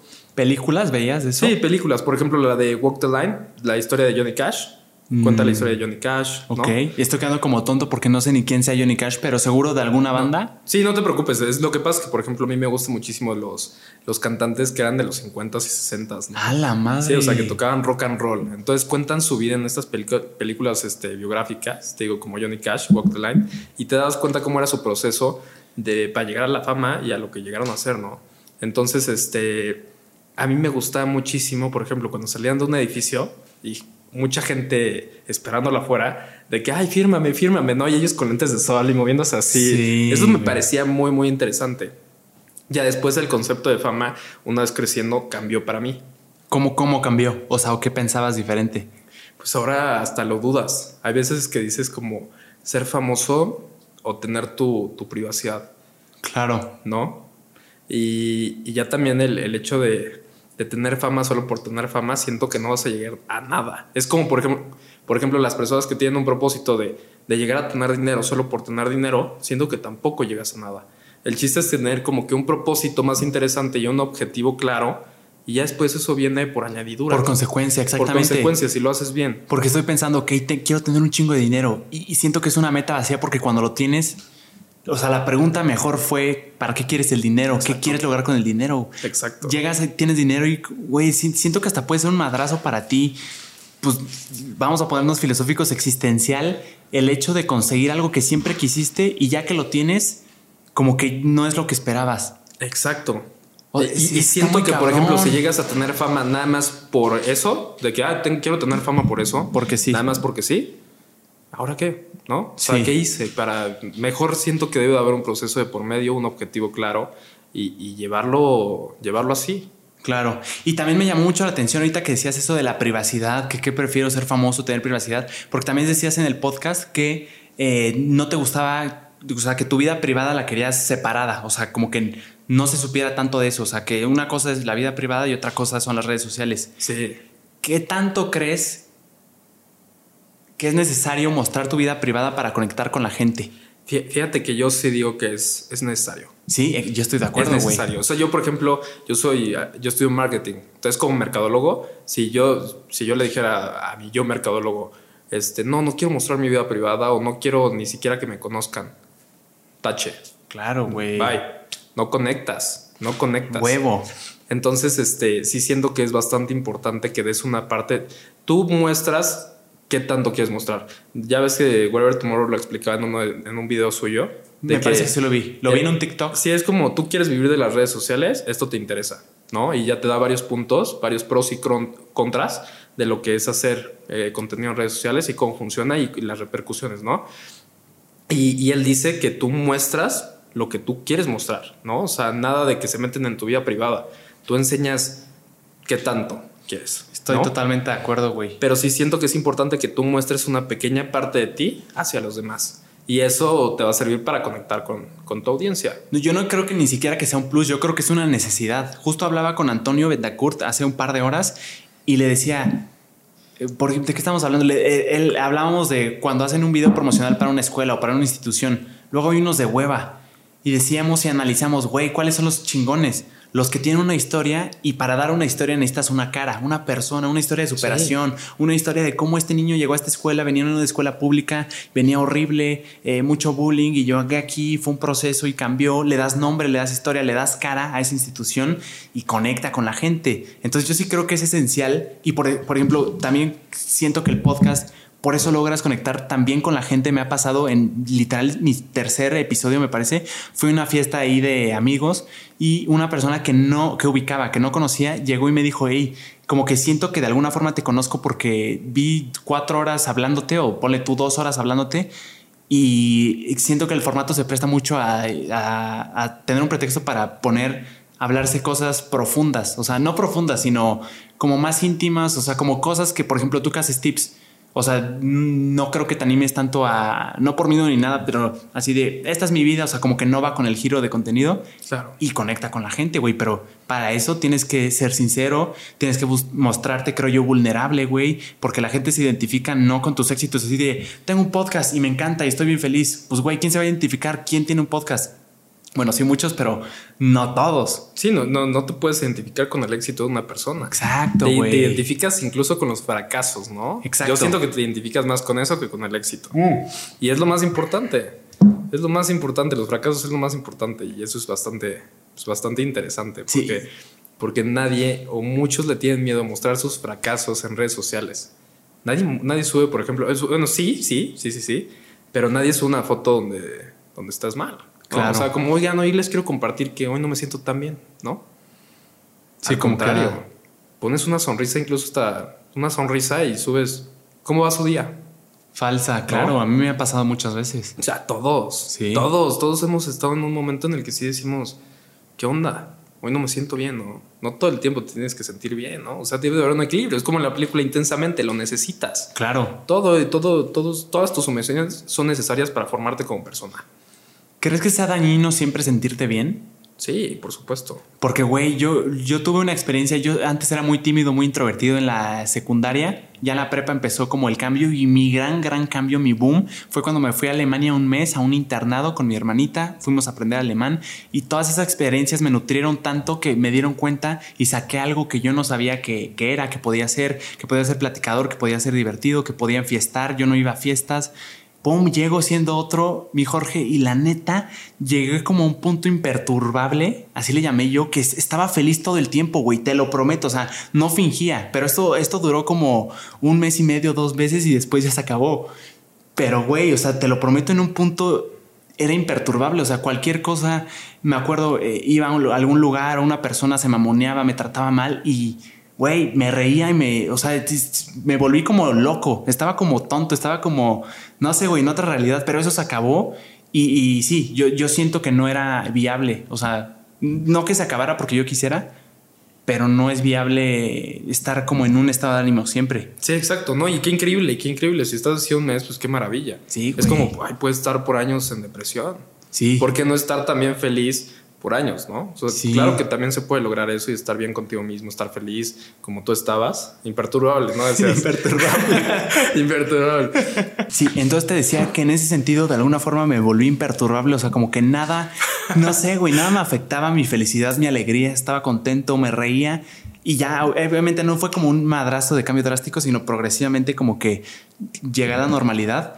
Pero sí, hablábamos justo de que también los estados depresivos, tú me decías, puede durar mucho, ¿por qué no que algo chingón como estar feliz también dure bastante. Sí, pues también, pero sí siento que debe haber un equilibrio.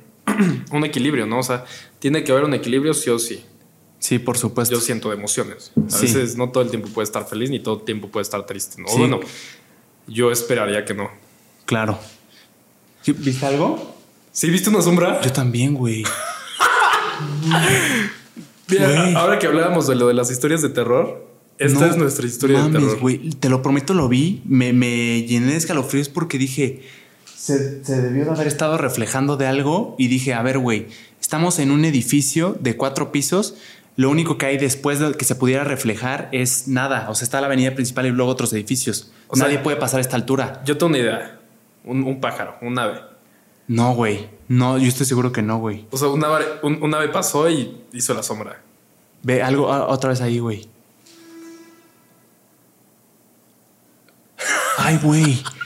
¿Sí, la, viste otra vez? Sí, sí, sí. Pero bueno, si ya pasó dos veces. Si ya pasó dos veces es porque ahora creo que alguien está limpiando una ventana del otro lado. Ajá. Me asomo rápido. Vamos a ver. Sí, vamos a, actualizar, Esto lo grabamos, ¿no? Claro, güey. Pero, güey. Está grabado. Güey, pero por no te iba a decir nada, pero como que vi que pestañaste y dije, ¿la vio? No, es que sí lo vi. Sí lo vi. De rojo sí me, salió por acá. Señoras mira, mira, señores. Ahí está, ahí está otra vez. Ahí está otra vez. No, sí hay algo. ¿Qué pedo? Señoras y señores, acabamos de tener una historia de terror en este podcast. Pero una historia de terror real. Ya no me refiero a algo impresionante, algo es que yo le llamaba historia de terror algo como una situación desagradable. Esto es una historia de terror, de terror, terror que da miedo. De hecho, voy a esperar a ver si pasa otra vez y voy a enfocar la cámara, ¿va? Tú vas a ser nuestro narrador. Jalo, jalo, sí. O sea, de fantasmas y espíritus chucarreros. Lo estamos presenciando justo en este preciso momento, señoras y señores. Ahorita nos vamos a sacar de dudas qué es y se los vamos a mostrar. Ah, nos vamos a enfocar con esta qué interesante, ¿eh? Güey, pero, o sea, interesante, pero también O sea, sí da miedo. ¿A poco sí se te puso aquí el. Sí, güey. La piel, sí? Es que al principio que la vi dije, ok, no pasa nada. Porque es que te digo, pasó ese proceso mental. Te digo que pasó, pasó este proceso mental de que. Ahí está otra vez, güey. Eh, o sea, pasó este proceso mental de que, ok, pudo haber sido del otro lado, pero después, lógicamente, pensé que del otro lado no hay nada más que otro edificio. Entonces, el otro, el único reflejo que pudo haber sido fue el de. El de aquí, güey, pero. O sea, no hay nadie. Sí, no, hay nada, no hay nada. No, güey, qué horror. Tú sigues narrando si ves algo, güey. Ahí está otra vez, güey. No, pues sí, yo. Pero, güey, pasa el mismo lugar.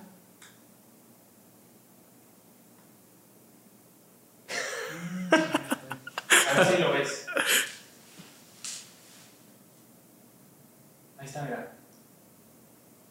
Ah, ok. qué es, güey. Las escaleras. No, las personas que van caminando. A ver, ahí se Oye, bro, pues ¿cómo van a estar personas? ¿Cómo se va a ver el reflejo de las personas que están caminando? No, ¿verdad? O sea, yo vi como si alguien subiera unas escaleras, literal, lo acabo de ver. Subió unas escaleras. Pero no sé si es del edificio de enfrente. Otro edificio, güey. Ajá, no sé si es del edificio de enfrente o de este edificio pues, aquí, aquí al ladito, no sé dónde están las escaleras. Señoras y señores, no, sabemos de dónde provienen unas sombras que estamos presenciando justo en este preciso momento, pero puede que sea algo sobrenatural o simplemente sea algo. Ya las captamos. Qué horror, güey. Ay, no, pero sí está cañón porque en esta cámara, si se captó esa parte, se va a ver justo la silueta de un hombre subiendo las escaleras.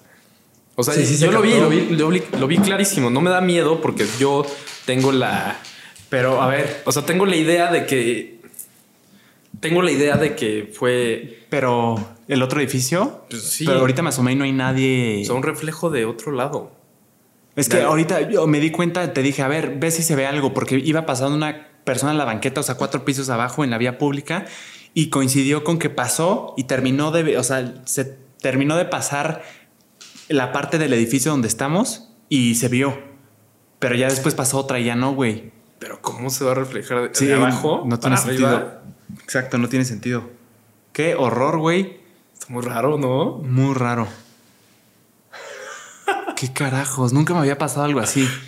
Tú tienes este Airbnb, ya no regreso, ¿no? Güey, me fascinó. Está muy bonito, está muy bonito. Tiene una mini oficina. Pero espanta. Dormí como rey. No inventes, güey. Nunca me había pasado algo así.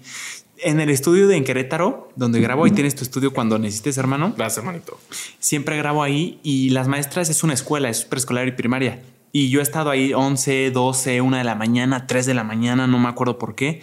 Y las maestras tienen esta teoría de que según ellas han visto a una niña, a un fantasma de una niña, una sombra que luego la ven ahí, que se asoma. Y la neta, yo siempre he dicho, no es cierto, claro que no, o sea, como tonteándolas. Pero no, nunca he visto nada. Nunca he visto nada, güey, pero sí me da mucho miedo. O sea, ahora lo interesante es que, por ejemplo, o sea, vas a dormir solo aquí. Exacto, güey. Digo, le, estaba quedando justo con un amigo a ver si venía, pero al pues parecer ahorita me está diciendo, me salió una situación familiar y no puedo ir. Entonces oficialmente me voy a quedar aquí solo. ¿Cómo crees? O sea, te acabo de decir que... Sí, güey. Hace 18 minutos. No, esto estuvo raro. La neta, a ver. Sí, sí, estuvo raro. Oye. Lo analizaste bien. Dijiste que alguien estaba subiendo las escaleras. Acabo de ver la silueta de alguien subir las escaleras, literal. Pero te digo que no, o sea, yo, yo digo que sí tiene una explicación lógica. lógica. O sea, yo, yo honestamente casi no creo. O sea, creo, por ejemplo, cosas de brujería, espiritualidad, ¿no? Todo ese tipo de cosas. Sí. Pero si no te metes, pues como que no, o sea, trato incluso de no creer para que no me pase, ¿no? Claro. que es como un método de defensa, pero pero como que no, tú sí, tú sí crees. En, todo eso de la brujería y todo eso, sí, por supuesto. O sea, sí creo que hay. Y también en fantasmas, así en fantasmas y mm. están aquí contigo, etcétera, todo eso. Es que no, no creo en fantasmas como la caricatura que nos han vendido de hay una sábana ahí moviéndose, pero sí creo que hay espíritus que luego pueden estar aquí, güey. Es que si un mundo, un mundo físico no puede ser tan físico, ¿no? Los fantasmas, mi Jorge. ¿Creemos en los fantasmas? Es que no sé. Ahorita lo que decías de los espíritus y todo eso, yo sí creo completamente. O sea, que si tienes la intención de invocarlos, sí, sí creo en eso. O sea, y sí, sí, sí creo que si tú tienes la intención de hacerlo y, te esfuerzas por lograrlo, sin duda vas a invocar, que creo que es la palabra invocar como espíritus, no sé, cosas malas, cosas raras, tal vez muertos también. O sea, sí creo en todo eso de la Ouija y eso a mí me da un buen de miedo porque sí creo que hay un, hay un puente. Pero fantasmas así como que te decía caricaturizados, no sé. O sea, no sé. O sea, de estos de sábana blanca y así, no sé. Bueno, esa es, esa es como la representación que uno, uno le da para entenderlo mejor, ¿no? Porque en realidad, pues, un fantasma no se ve, ¿no? esa es la idea, que no, se, que no se vea, que se vea como una sombra o que incluso sea como un aspecto invisible, no sé. Exactamente. Está medio raro, ¿no? Pero es la representación que se le da y pues, yo, yo tampoco creo en eso, pero, pero sí, así como tú lo dices en todo lo demás y sí está cañón. Claro, y justo como lo decías, el fantasma yo lo interpreté como espíritu, algo que no se ve exactamente. Si es con esa definición de un fantasma es un espíritu, obviamente que no estás viendo, pero no, es que ni siquiera sé, ahí, sí sé, ahí sí, sí sé, ahí sí creo que haya. Y también, por ejemplo, no sé, o sea, tú crees que tú no hiciste nada para invocar. Tú no jugaste la Ouija, tú no estuviste ahí haciendo cosas raras, nada, nada, nada. Pero llegas a un lugar donde sí, güey, antes, donde sí lo hicieron. ¿Crees que sí podría haber espíritus ya invocados previo, previamente y que tú llegues y los, pues los sientas, los percibas? Híjole, es que güey, sí no me ha pasado, pero puede ser, ¿no? Yo creo que puede ser. Es como cuando es una atracción. La, ahorita la, casa esta de la, del conjuro, en donde pasaron los sucesos reales. O sea, de que la gente va y se puede tomar de fotos afuera, ¿no? O sea, creo que no entran, pero afuera de la casa se toman fotos. Mm. ¿En la casa real? sí, sí, la casa real, donde sucedieron todas esas, esas cosas que cuentan en el conjuro. Es que no me acuerdo de, del nombre de la calle. Ni... Yo ni siquiera la vi. Yo soy bien miedoso para las películas de terror, bien miedoso. Ah, sí, no. Nada más he visto una y vi La Monja. ¿Tú la viste? La monja. la monja. Y esa fue, de, creo que, de las más fuertes zonas. ¿Sí? No me acuerdo. Yo me acuerdo que, o sea, estaba como más ridícula que miedo. O sea, porque sí tenía como situaciones muy... Eh, que, que, intentaba dar miedo, pero como que no no lo lograba. Y justo con mis amigos que sí son fans, fui con amigos fans, fans, fans de las películas de terror y me dijeron, no, esta fue una basura, esto para ti no cuenta con una historia, una historia de terror, una, una película de terror. Entonces sí, soy bien miedoso para eso. ¿A ti sí te gustan? Sí, me encantan, me encantan. A mí las películas de terror me encantan. ¿Qué, te gusta de eso? No las veo solo. Ah, bien. Si no las veo solo, es raro que vea una solo, pero cuando la vas a ver con amigos, con alguien con quien sales, o incluso con mi mamá, por ejemplo, sí nos gusta verlas. O sea, ahí sí me gusta verlas. O sea, como que la tensión, sentir la tensión y estar con otra persona sintiendo la tensión, está, está buena onda, ¿no? Pero ¿sientes que es más la tensión o es el miedo? Porque siento que tensión son más películas de suspenso. También. Donde no sabes qué carajos va a pasar. O sea, como que hay mucha incertidumbre y como que eso, eso crea el puta, ojalá que no lo vea, no lo vea, no lo vea. O cosas así. Es que, por ejemplo, yo siento que después de cada sustito que te das, hay una risa de por medio. Una risa después. O sea, siempre es como, ay, te asustas, ¿no? Y te asustas con alguien y, después ya te, da risa, ¿no? Entonces siento que a la, a la par es divertido. Es divertido asustarte. O sea, por eso siento que, bueno, por eso me gusta, pues. E, es que exacto, ya tocaste un tema, hermano. Es el susto, creo que es muy diferente al miedo.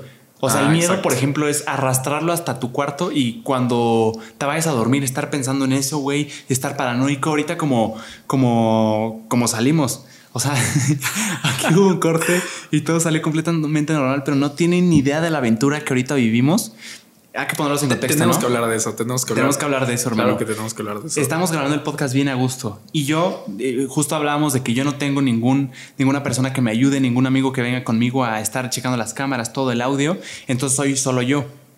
Entonces siempre en el podcast siempre estoy así espejeando. Seguro lo, lo habrán visto estoy espejeando y en una de esas espejeadas es muy común que las cámaras se paren automáticamente antes de los 30 minutos, porque es como su límite. Ahorita no lo explicaron, pero no entendí bien. Es muy común eso, que se paren antes de los 30 minutos.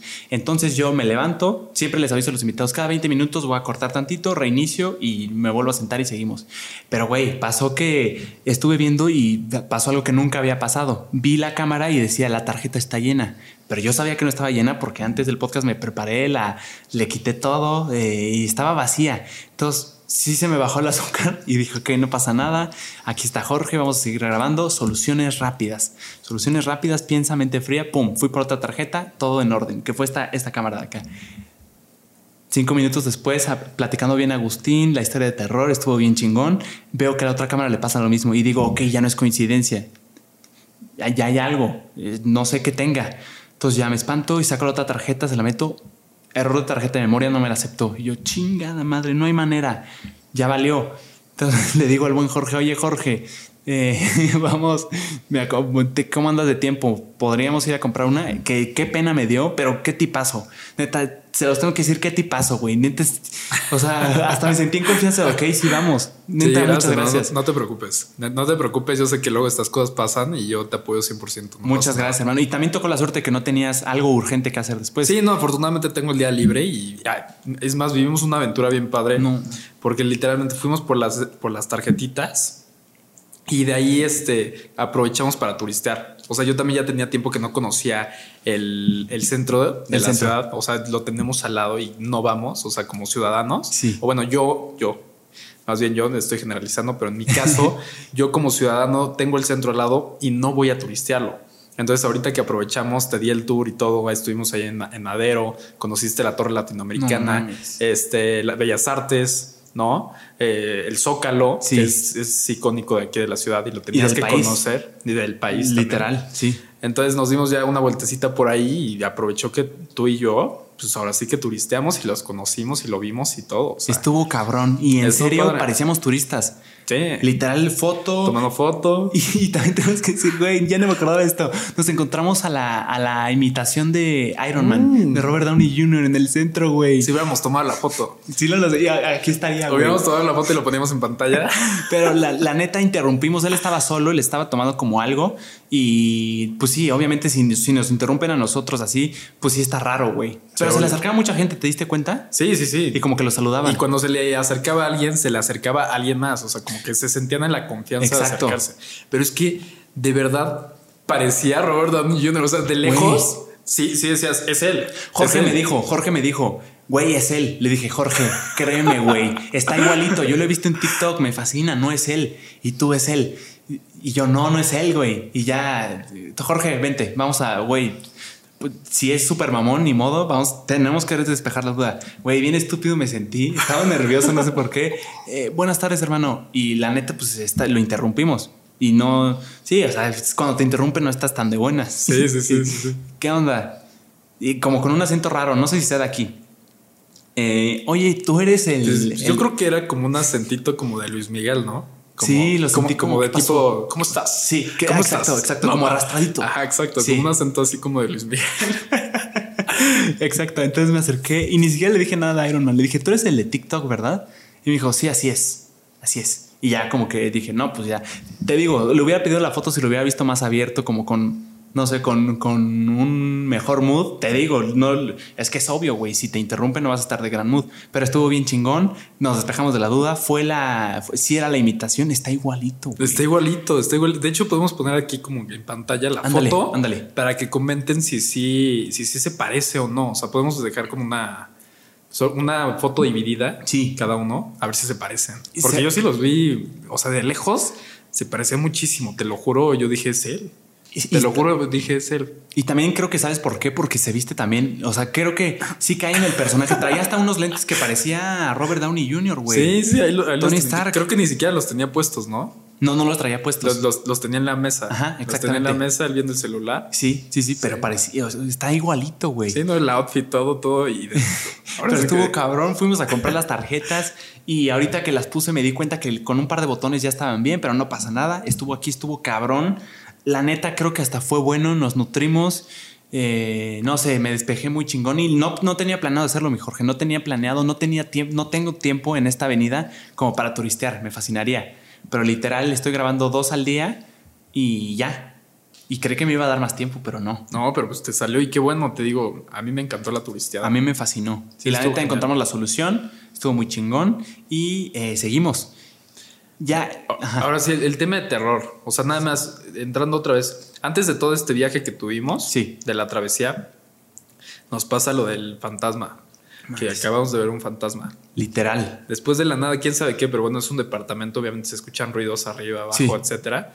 Pero pues ahorita acá mi buen JP estabas asustado, ¿no? Pero muy asustado, te digo, y sí, sí lo dije a la cámara. Cuando vi la sombra, es que fue una sombra. Ustedes ya lo vieron, sí, porque grabamos. Esto va a estar ahí. Ustedes ya lo vieron. Fue una sombra que nada más se veía en la persiana y caminaba. Era una sombra de un humano. Porque tú, Jorge, me decías, güey, fue un pájaro. Ok, y dije, ok, tal vez vi mal. Pero yo vi una sombra grande. Un pájaro es rápido y como que de aquí a allá y es chiquito. Entonces dije, ok, ponle tú, sí, sí fue un pájaro, Jorge. Luego vuelve a pasar y ya hasta tú dijiste, no, no, no es un pájaro. No, sí, no, sí, era un, sí es algo más. Pero que haya pasado varias veces. Lo vamos a dejar igual también en cámara a ver si Sí. A ver qué era. Y aparte lo analizamos. Tú dijiste perfectamente las, las escaleras. Las escaleras de aquí se pueden reflejar, pero güey, las escaleras, aquí está el otro departamento y no hay manera de que pase la luz. Entonces de ahí no fue. No, sí, sí, sí evaluamos varias posibilidades y ninguna, ninguna es lógica. Y ¿no? fue, y pasó varias veces. Yo conté como seis. Sí, no, qué raro. No, güey. Pero a ver, ok. fíjate que yo era muy miedoso de niño, Jorge. Muy miedoso, güey. Ponle tú, me acuerdo perfectamente que se, acababa el papel de baño y estaba abajo, casa de dos pisos. Tenía que bajar. Oye, mamá, ¿acompañas? Te estoy hablando de 10, 12 años, o sea, ya grandecito. Ponle también, yo creo que hasta los 14, güey. Oye, mamá, ¿acompañas? Y ya llegó un punto en el que mi mamá me quería hacer valiente y me decía, no, ve tú, yo te espero. O sea, no por mala onda, sino para que me hiciera valiente. Yo, puta prendía las luces, güey, corría rapidísimo, iba por el papel, eh, güey, estaba muy nervioso, corría otra vez la luz y ya, y hasta llegaba súper agitado, güey. Yo siempre he sido muy miedoso, pero de un tiempo para acá, la oscuridad que antes me daba mucho miedo, güey, las noches no, no me gustaban por el miedo, o sea, de que no sabes la incertidumbre de qué está pasando a tu alrededor. Ahorita ya no, güey. No sé por qué. Me da miedo cuando estoy pensando en cosas, por ejemplo, la leyenda que te digo que tienen las maestras de que se aparece una niña en la escuela. Cuando pienso en eso y estoy solo, sí me da miedo, pero hago las cosas bien. ¿Tú qué tan miedoso eres, Jorge? No tanto, ¿eh? Fíjate que siempre ha habido el miedo como que todos hemos, del que todos hemos tenido, ¿no? O sea, si bajamos, por ejemplo, estamos en el piso de arriba, todos están arriba y abajo está oscuro, ¿no? Ajá. Y bajas por algo, por agua, por leche, lo que sea, ¿no? Y cuando ya recoges lo que, por lo que bajaste y vuelves a subir y apagas la luz, te subes corriendo. Sí. O sea, siempre. Siempre es como apago la luz, vamos, córrele a donde hay luz, pero rápido, como si no te fueran a alcanzar, ¿no? Como de instinto. Exacto, como, si no te fueran a alcanzar, güey. Qué estúpidos somos. O sea, güey, si hay alguien, si hay un espíritu ahí o a un ladrón, ponle tú, güey, de una, yo creo que te de, agarra. de te agarras, no, te o incluso te acompañan hasta donde hay luz, ¿no? claro, claro. O sea, siento que ese tipo de miedo siempre lo hemos, la mayoría lo tenemos y yo lo tengo. Y hasta la fecha creo que todavía de repente, o sea, ya bajó, ya no Pero hay veces que sí me pasa, todavía. Yo también, Sí, güey. que apago la luz, órale, vamos. Sí, yo córrele. también. Ah, pues la vez pasada lo puse en mis historias. O sea, les había contado que por qué me daba miedo, pero nunca, sí, solo se los expliqué. Grabé mi reacción y, güey, sí me dio. O sea, sí me dio miedo porque volteaba, veía la luz y no había nada. Eso, esa incertidumbre creo que es la que me da miedo. No sé qué hay. Es que sí, fí- fíjate que no sé si se- sea porque sea como algo mental, o sea que literalmente estás pensando más o menos como que en algo psicológicamente ahí en, lo traes en, su- en tu subconsciente, pero o si en verdad en el ambiente está pasando algo y lo sientes. O sea, no sé si es mental o literalmente sientes algo. Es que- algo está ahí. Puede ser. Puede, Puede ser. ser, ¿no? ¿Sabes cómo creo que puedes comprobar eso? Si estás tranquilo tú y no estás pensando en nada malo, pero te sientes de la nada como que nervioso, como que hay algo, siento que ahí puede ser esto, este tema de los espíritus y todo eso. Si estás pensando y estás como predispuesto a, a todos estos temas, creo que es, es- eres tú, es tu mente. No sé, güey. Yo la neta a, a esas cosas sí les tengo respeto. Sí, hay que entenderle. Un chingo de ¿eh? Hay que respeto. entenderle. Yo también le tengo un buen de respeto. O sea, yo jugar Ouija y todo ese tipo de cosas, no, eso sí no. Eh, Esto nos conecta a un punto. ¿Tú crees en Dios, Jorge? Eh, sí. ¿Tienes Yo como una religión?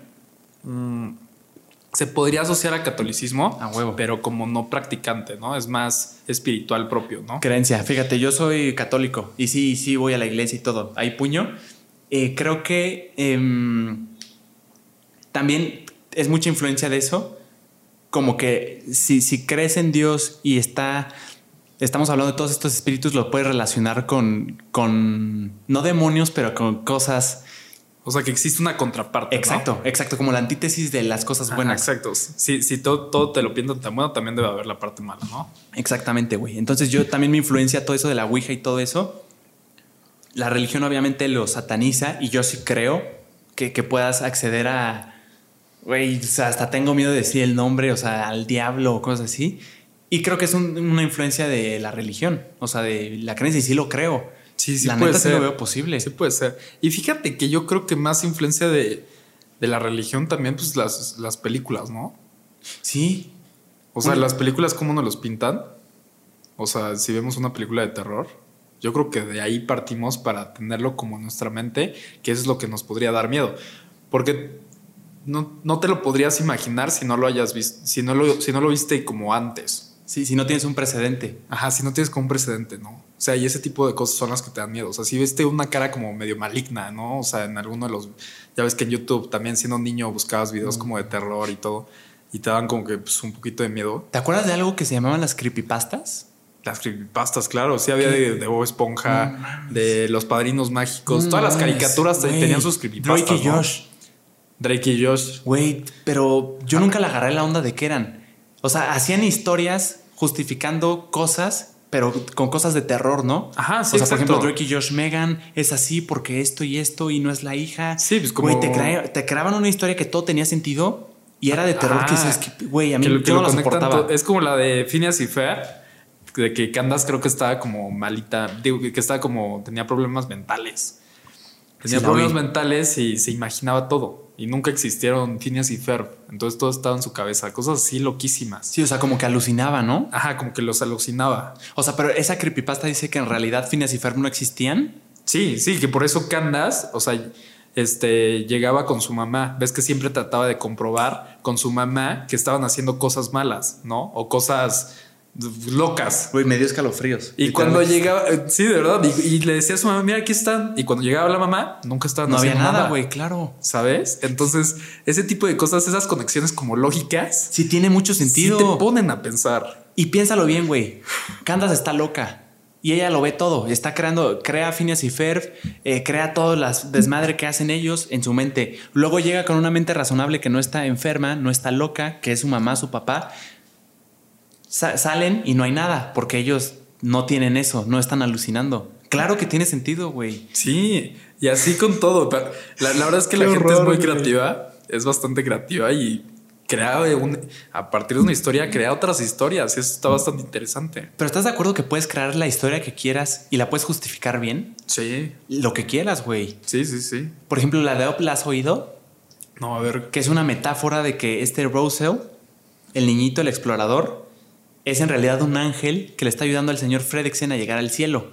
que es el Ah, paraíso a ok. donde llega la casa, a donde quiere llegar, no me acuerdo cómo se llamaba. Entonces, durante todo el trayecto, creo que según dice la, la- la teoría, que pasa con el villano, que sería como el purgatorio, y después llega a villas, quién sabe qué, que se llama, cataratas del paraíso, Ajá, algo, algo así, así. y ese es el cielo, güey. Güey, cuando yo oí eso, la vi con otros ojos y me daba un buen de miedo. Yo la nunca vi una creepypasta completa. Me daba mucho miedo y ahorita no la resisto, güey. No Sí, la resisto. plano, no la no. resisto, güey. O No, sea, no, si, te no. pusieran, si te pusieran una ahorita, no, no la terminas de ver. No, güey. No, no, no. Y porque me quedo pensando y sobrepensando y me da mucho miedo. Sí, sí te dejan pensando. Y ya no vuelves a, o sea, sí vuelves a ver la caricatura igual, pero de repente entran sus astillitas, ¿no? O Claro. sea, como que ya no la ves, ya no recuerdas tu infancia tan bonita por, por esas creepypastas, ¿no? Sí, no, no sé si te ha pasado, no, o sea. Sí. Y además había una voz que me daba mucho miedo que se llama Loquendo o algo así. Ah, lo que ¿Te acuerdas? Sí, sí, sí. Que era una voz que Sí, la- hablaba la así. voz de Eso, Loquendo. güey, me daba el doble de miedo. Lo, lo narraba. Sí, esa voz narraba casi todos los videos de YouTube en su momento. ¿eh? Pero, pero ¿qué Fue es Loquendo? ¿Tú sabes? Pues era como una voz como medio española, pero Sí. como medio robo, no, bueno, no robótica, pero ¿Pero qué es un asistente virtual? O sea, es como Siri narrando algo. sí, yo creo. Creo que es como de, de esos este, modificadores de voz, donde tú Ah. hablas y creo que te lo modifica, eh, ya, ya está sobrepuesta, o sea, te la pone. Tiene todo el sentido. Son como los filtros estos de TikTok, en donde si tú pones este, tú estás hablando, puedes Ajá. poner el filtro de ardillita. Ándale, un filtrín. Creo que así era. La verdad no tengo idea de cómo lo hacían, Yo nunca entendí. pero esa es mi teoría. Y yo nunca le puse nombre a la voz hasta después de tres años que, ah, sí, habla Loquendo. Y yo, ¿qué? ¿Cómo que Loquendo. Loquendo? La voz, güey. Y yo, yo nada más la conocía como la voz que da miedo. Sí, sí, sí, y sí da, sí da un poquito de miedo. Un poquito, güey. Te lo prometo si... Imagínate esto. Estoy solo aquí en el Airbnb. Con todo esto de lo que pasó. De que vimos sombras y no le encontramos explicación. Me aviento una creepypasta yo solo ahí en la tele. Si, si después de verla, ok, la resistí, intento dormir y oigo un ruido y lo interpreto como algo que tenga que ver, que tenga conexión con la historia, te lo prometo me orino, güey. te lo prometo, Bueno, güey. sí. Y por ejemplo, ¿qué preferirías? Grito. ¿La, la voz de Loquendo o de Dross? Ya ves que Dross también este, Fíjate. saca, saca sus videos de terror. O sea, que prefiero, ¿te refieres a qué me da menos miedo? Ajá, ¿qué te daría menos miedo? ¿Escuchar a Dross. Dross o escuchar Dross? Porque me está hablando un humano. Ok. Y, y entiendo que es un humano. A Loquendo no, no, te- no sé cómo sea su cara. Sí, no, yo tampoco. Eso es, güey. O sea, ahorita si me cuentas una historia de terror me da miedo, pero pues no tanto, güey. O sea, sé que me la contaste tú, no sé, no sé qué sea. No sé, güey. Está, Ok, a mí sí me da mucho miedo. Entonces, Loquendo marcó tu infancia acá. Sí, pero a mal. bueno, mi Jorge, ahora, bueno, no sé si querías decir algo más de, de alguna historia de terror que tengas, que te haya pasado. ¿Te ha pasado algo sobrenatural? No tiene que ser de terror, pero algo que no, no le encuentres explicación. Yo ahorita. Híjole, bro, es que ya si cuento aquí mis historias de terror, ya me van a hacer acá bullying como, como al buen Manu Gómez. Manu Gómez, te mando un abrazote. Eres un chingón, hermano. Si algo Le- admiro de Manu, yo te lo dije, es que se sabe subir al tren del mami. Sí. A mí me costó un poquito, yo no sabía qué hacer, si dejarlo, hacerlo, güey, es un chingón. Pero bueno, dicho esto, eh, o sea, te pregunto historia de terror, pero sí de terror. O sea, algo sobrenatural. Mm. No, hermano, eh, hasta eso afortunadamente nunca me ha pasado nada. eh. ¿Nada? Nunca. Nunca. Te, te digo que yo creo que si no te metes mucho en el tema, como que no te pasa, güey. Sí, sí, es cierto. Es más, si no lo crees, si incluso no le, no le das la importancia que podría merecer para que te pasara, yo creo que no te pasa. Como que hasta te blinda. Sí, no, o maybe es mi. No sé, maybe nunca me ha pasado y por eso digo esto, pero no, afortunadamente no. Claro, ahí te va una. Ya me acordé. Mm, sí, sí lo viví yo. Vivíamos en una casa, en una anterior a la nuestra. Bueno, esto no tiene nada que ver, ¿verdad? Pero dos pisos. Compartía cuarto con mi hermano, dos camas diferentes. Una, había una, una lámpara de Cars muy chingona que de esas que le prendes y dice, no sé, algo de, algo del rayo McQueen, algo que, ¿qué dice el rayo McQueen? Como, no sé, imagínate, hasta la vista, imagínate si lo diga. Le picabas, pum, y se prendía y tenía como soniditos.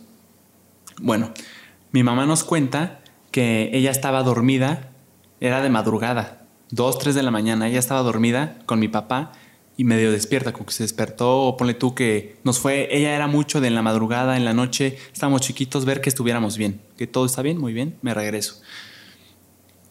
cuando se va, cuando se regresa y se acuesta y está despierta, oye la lámpara. Ponle tú el hasta la vista, que no lo dice Rayo McQueen, pero hasta la vista. Dice, ah, cabrón, cabrón, cabrón. Se despertó uno de mis hijos y le prendió, quiero ir a ver. Todo bien. Va, checa, dormidos nosotros, pero dormidos. Ve la lámpara que hizo el ruido, no está haciendo nada. Dice, chingadera, pues ¿qué, qué pasó? Porque al, seguro el movimiento la activó. Voltea a ver si estaba conectada. Estaba desconectada, Jorge. Estaba desconectada, güey. Y mi mamá no tiene ninguna razón para mentir. Creo plenamente en ella porque ella ni siquiera nos los contó cuando estábamos chiquitos, porque no nos quería asustar. A mí me contaba eso, te lo prometo, hacía que nos mudáramos de casa. Así viviéramos en una, en una carpa, yo me mudaba. Nos los contó más grandes, güey, y qué carajos. No le encuentro explicación. Pues es que sí es como, o sea, yo por ejemplo, yo sí también he llegado a pensar, o sea, bueno, lo llegaba a pensar más bien, o sea, pues ya ves que ves Toy Story, ¿no? Ves la historia de Toy Story. Sí. Y ves que los, los, este, los, los, juguetes se mueven, ¿no? Y te hacen creer eso de niño, que maybe tu juguete podría llegar a, a cobrar vida, ¿no? Entonces, no sé si te pasaba, pero yo sí llegué a hacer con unos amigos de poner este celulares, así los Nokia, imagínate cómo grababan. Los Nokia, poner un bobo esponja ahí. Qué pasado. Y este, así con luces y todo, para ver si se movía, ¿no? Entonces ahí ah, tienes. Sí, entonces ahí tienes un video como de, hijo, como cinco minutos para ver si se mueve. Entonces no sé, pero en este caso de tu lámpara y así, pues que también cobre vida o algo así los juguetes. Estaría bastante interesante. Te digo que imagínate, o sea, simplemente imagínate. Obviamente, o sea, está de locos pensarlo. Exacto, yo no lo creo, güey. Sí, no, yo, yo no lo creo. No, veo una explicación lógica para que eso suceda. Ponle tú que la lámpara era de pilas y también se podía cargar bien, se activó sin querer, pero era nada más de cable. Mm. No, güey, no. no. Pues sí, está raro. Fíjate que ahorita contando tu, tu, historia también me recordó una que yo no tuve, pero que se vivía en mi casa. Y se vivía a través de mí, que eso, es, lo más, eso es lo más curioso. Te digo, para mí no, no era de miedo. Y nunca fue de miedo y hasta la fecha lo recuerdo como algo bueno. Pero yo, por ejemplo, soy hijo único, no tengo hermanos. Entonces, en su momento tuve una temporada donde yo tuve este, eh, un amigo imaginario. No sé si tú llegas a tener un amigo imaginario. Fíjate que no, hermano. Y yo creo que se debe a que no, no soy hijo único. Tengo una hermanita más chica y un hermano dos años más grande. No, no tenía la necesidad, tal vez. puede que se deba a eso. Y fíjate que a mi amigo imaginario yo lo llamaba Toto. Toto. Pero hubo una ocasión que mi mamá me contó que, por ejemplo, viene la familia, ¿no? Vienen mis tíos a comer al depa y pues traen a mi primo. Y mi primo y yo somos de la edad, entonces siempre hemos jugado desde, desde chavitos, jugamos este, juntos. Como hermanos. Sí, como hermanos. Este. Entonces él se acerca a mi cuarto. Sí. O sea, yo estaba allá en el cuarto y todo. Él se, se acerca al cuarto y resulta que, o sea, mi mamá me lo cuenta. Resulta que mi primo sale llorando de mi cuarto así llorando y berreando. No, pues, ¿qué te pasó? ¿No? ¿Qué te hizo? ¿No? O sea, yo, ¿qué, le había hecho? ¿No? No le prestaste algo, un juguete. Sí, no le presté nada. Y dice, no, es que mi primo, Diego, o sea, me dicen Diego, también me llamo Diego.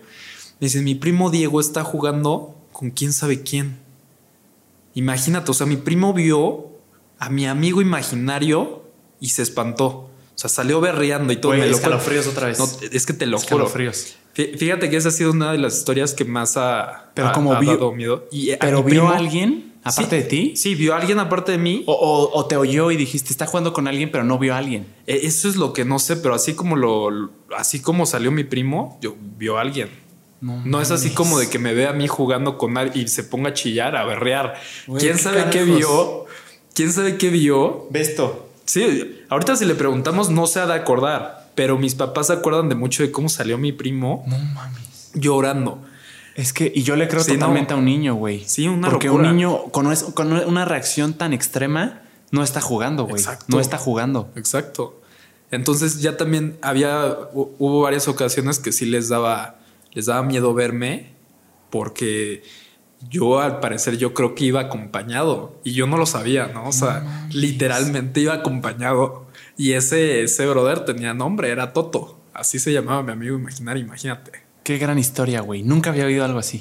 Te lo prometo, qué cabrón. Si ahorita recordamos, dije, ay. Pero tú te acuerdas de hablar, o sea, no con alguien físico, pero sí te acuerdas de que, ay, Toto, eh, vamos a hacer esto. O sea, como hablarle a alguien. Fíjate que no sé si es porque yo lo recuerde o porque recuerde, gracias a las anécdotas de mis papás, de que literalmente me veían de repente jugando con él. No que eso, eso, o sea, imagínate, yo ahorita me pongo a pensar y qué miedo, ¿no? Es escalofriante. ¿Con quién estaba jugando, no?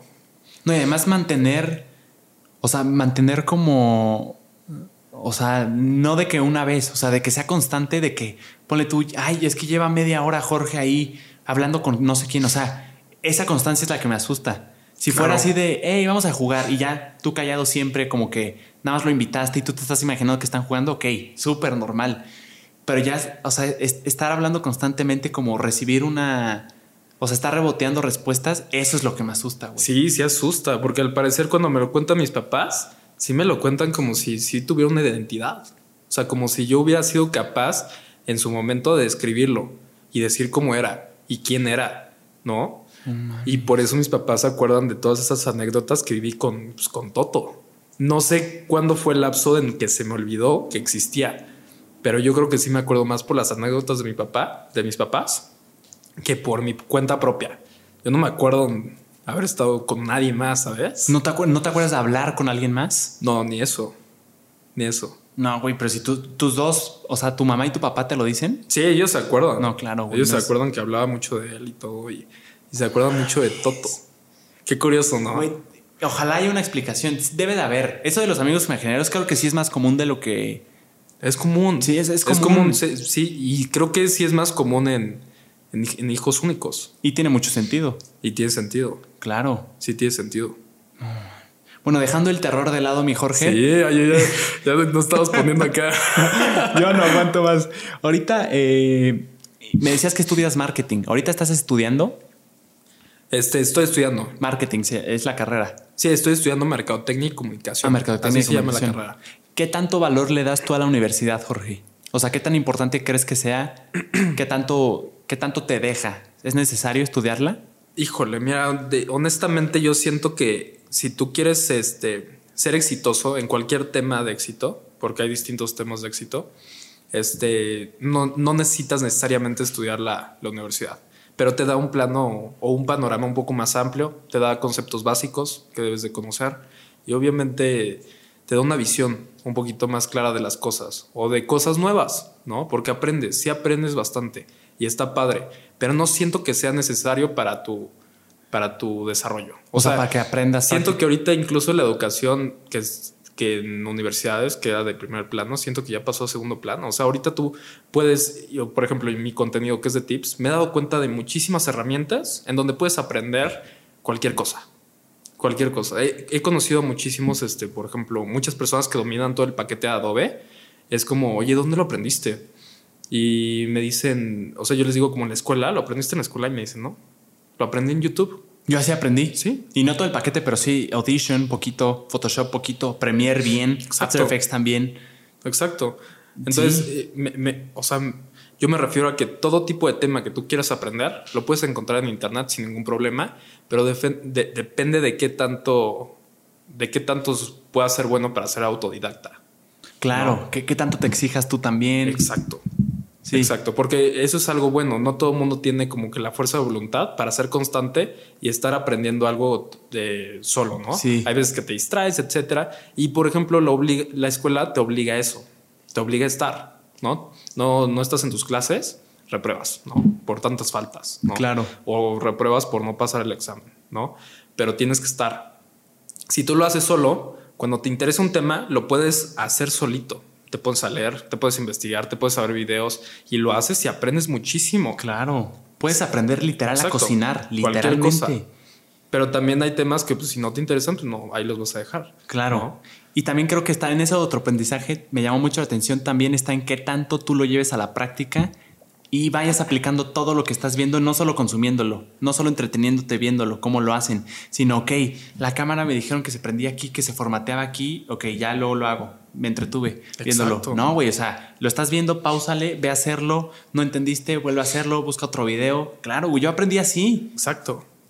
Sí, entonces yo siento que, por ejemplo, gracias al Internet y la facilidad con la que podemos acceder a él, ya lo tienes puedes aprender todo lo que quieras de una manera muy sencilla. Lo que sea, literalmente. Entonces, gastar muchísima lana, lo que alguien está gastando muchísima lana y lo puede aprender en seis meses, una persona lo puede aprender en un mes si se pone las pilas y lo ve a través de internet sin ningún problema. Eh. Sí, lo pone en marcha. Y lo pone en marcha y en práctica. Yo creo que ya no es necesaria la educación, pues ahora sí que profesional. Pero bueno, ya sabes, ¿no? El papelito. Eso, es justo lo que. Como que sigue siendo un poquito importante. Ajá, justo hace un par de horas hablaba con el buen Antonio Bentancurt y él me decía que en el medio, en la industria de, de la tele, me dijo que me aseguró él está ahorita ahí, metido en eso. Entonces, un filtro muy importante es, ¿tienes la universidad? Sí, ok. ¿No la tienes? Perdón. Entonces tú vas a estar jalando los cables. Que sea hacer esto. No tienes el papel que necesitamos, no, no pasaste al siguiente filtro. Sí sigue siendo así y no solo eso, sino que también el prestigio de la universidad donde estés estudiando dice que al menos en la industria de la tele es relevante.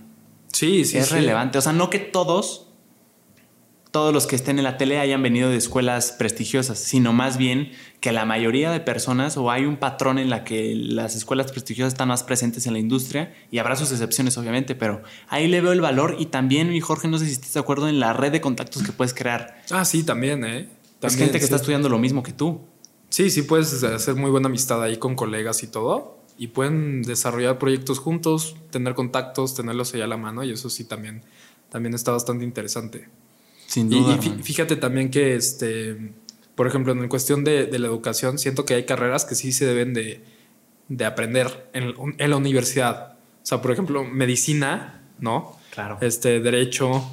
Eh, mm, contaduría tal vez no, si lo puedes aprender aparte. exacto. Pero que también es esencial. Sí, o sea que Sí, güey, claro. O sea, siento que hay carreras que sí, hay carreras que no. ¿Por qué derecho sí en la universidad? Eso me llamó la atención. Doctor, porque, güey, no vas a confiar en alguien que no haya practicado y que otros doctores, otros cinco hayan visto especialistas cómo lo hizo y que lo hayan corregido. Exacto. Eso estoy totalmente de acuerdo. Pero en derecho, ¿por qué no? Hasta ingeniería. Fíjate que fue una de las primeras carreras como que se me, se me vino a la mente. Sí. Pero como que siento que te dan una guía para saber qué leer. Ah, bien. ¿No? Sí. O sea, siento que la universidad ya tiene un plan estructurado de por dónde debes de empezar y en dónde debes de terminar leyendo, ¿no? Y si te avientas un curso de internet donde... Ah, eso también, eso también siento, sí puede ser.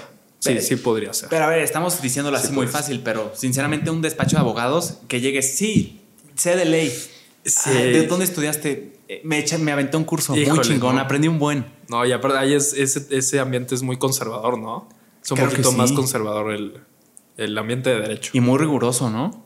Creo que sí, un poquito. O sea, rigurosón. Creo, yo lo veo desde fuera, no tengo ni idea. Entonces creo que ahí sí el papelito creo que sí habla muchísimo. Habla muchísimo. Sí. O sea, por ejemplo, yo siento que mi carrera es muy liberal. O sea, la, carrera de marketing es, es un poquito más liberal. ¿Disruptivona? Pues, un poco. Siento que sí, no, el, el papelito, como que sí, a veces se lo podrían llegar a brincar y te dan la oportunidad de ver qué tan buen acercamiento puedes tener con, con las personas para comunicar, ¿no? Por Estoy muy de acuerdo. Siento. Yo, es, yo he trabajado en tres diferentes agencias de, de, sí, de marketing en Querétaro. Ninguna sola me ha mencionado dónde estudiaste. ¿Cómo, cómo llegué ahí? En grupos de Facebook, mis trabajos, las ediciones que hacía, los, ponle tú, fui a una barbería intencionalmente, le dije, hey, video gratis, aquí hay algo de mi trabajo, es un ganar-ganar, lo hacemos, lo hacemos. La neta, a mí me gustó mucho, primero pasé un filtro de, hey, ¿te gusta? O sea, de gente que, que le tengo confianza, que no me va, no mi mamá que me va a decir, te quedó chulísimo. No, no, no. O sea, gente que sabía que me podía decir la verdad. Lo subí a un grupo primero con menos gente y tuvo buenos comentarios. obviamente no todos buenos comentarios, críticas constructivas, pero me animé a subirlo a grupos donde... Eh, ¿De qué era el grupo? Ponle tú de freelancer, Querétaro, videos. Lo subí ahí y lo vieron. O sea, y literal dos trabajos, todos los trabajos que he tenido ha sido por eso. Y sí me enorgullezco de eso. Por ejemplo, un creador de contenido con el que ahorita estoy trabajando. Digo, ya, esto ya parece una entrevista de mi vida, pero a lo que me refiero es que de, eso, o sea, en, un grupo de Facebook, vieron mi trabajo y ya tienen referencia de la chamba que hago. Entonces ya saben que, cuál es mi calidad, cuál es mi forma de hacerlo. Entonces creo que eso les importa más. En las tres veces que he estado, les importó más que siquiera, ni siquiera me preguntaron, Jorge, te lo juro, eh, ¿qué estudiaste en la universidad? Ni siquiera. Es impresionante, güey. Sí, sí, siento que ahí se podrían llegar a regir un poquito más por el talento, ¿no? Que por el papel. ¿No? O sea, como darte la oportunidad, ver cómo se desarrolla todo y ya con base a eso definir si te quedas o no. Sí. ¿No? Pero pues sí siento que hay carreras como ingeniería, como medicina, que sí tienes que pasar por, por universidades para, pues, para concluir un trabajo. Sí, exacto. Y también creo que son muchas, muy, mucho carreras de prestigio. Sí. O sea, de doctor, ok, ¿qué, qué tan chingón eres? Sí, ¿Quién fue tu maestro? O sea, creo que ahí sí yo preguntaría que hasta quién fue tu maestro. ¿Quién fue tu maestro? ¿En, qué, en qué, universidad estuviste? Sí, güey. No, sí. Sí, como que en, el área de la comunicación, como que los resultados hablan más. ¿Qué, ¿Qué, sabes hacer? Hazme un programa o algo así, que sea como la prueba. Ok, ya pasaste el filtro. En, en, en los doctores, por la naturaleza del trabajo, no es como, a ver, opérame este paciente a ver qué, cómo te sale. no, güey, no, claro que no. Claro, claro. y, eso es lo interesante de nuestra generación, que quién sabe cómo vaya a ser. Esto es sin precedentes, literal. Pero estamos aprendiendo en línea. Una masa gigantesca de generación que está aprendiendo sus carreras en línea. Está cañón. Es una locura. Está cañón, ¿no? O sea, Micha y Micha. Ya ahorita híbrido, lo que quieras pero ¿cómo, ¿cómo va a ser? Tocaste un tema muy cabrón. Justo te iba a preguntar, ¿crees que esta naturaleza que estamos estudiando en línea, los cursos en línea, ya puede, hay alternativas de no estudiar la universidad si quieres y aprender por ti solo? ¿Crees que en el futuro, con todos estos hacks, y viene mucho contigo, Jorge, con todos estos hacks, con todos estos tips que hay, es mucho más fácil copiar los exámenes, es mucho más fácil hacer ensayos que no sean tuyos? Todo esto, ¿crees que en el futuro los estudiantes de ahorita van a ser más mediocres profesionistas, o sea, en sus profesiones? Híjole, mira, Bill Gates decía que a él le interesaba contratar a una persona un poquito más perezosa que alguien que eh, acepte hacer todo lo que le digan que debe de hacer. Porque cuando tú contratas a una persona perezosa va a buscar la forma fácil de hacerla. Y cuando contratas a alguien que hace todo lo que le digas, lo va a hacer de la manera en lo que tú le digas, aunque pueda haber una mejor opción. Entonces, yo siento que depende de la persona y no de las herramientas que tengas a tu alrededor. Si estás aprendiendo en línea o estás aprendiendo de manera física, no va a depender de ese entorno, sino va a depender de ti, qué tanto estés dispuesto a querer sobresalir. A profundizar. Exacto. Tiene mucho, ahorita me, ya había oído esa frase y, como que le agarré, cuando la oí me sonó bien, pero no me terminaba de embonar porque decía, ok, sí, sí, pero si contratas a una persona huevona, o sea, ¿qué te asegura que en principio sí va a trabajar? ¿Sí, entiendes? Es que bueno, también hay de flojos a flojos, obviamente. Me estoy viendo muy extremista, pero. Tal vez si hay uno que le digas que tiene que hacer esto y no lo hace, ¿no? Y nunca lo hizo. Exacto. ¿No? Pero hay otras personas en donde, pues simplemente le dices, haz esto.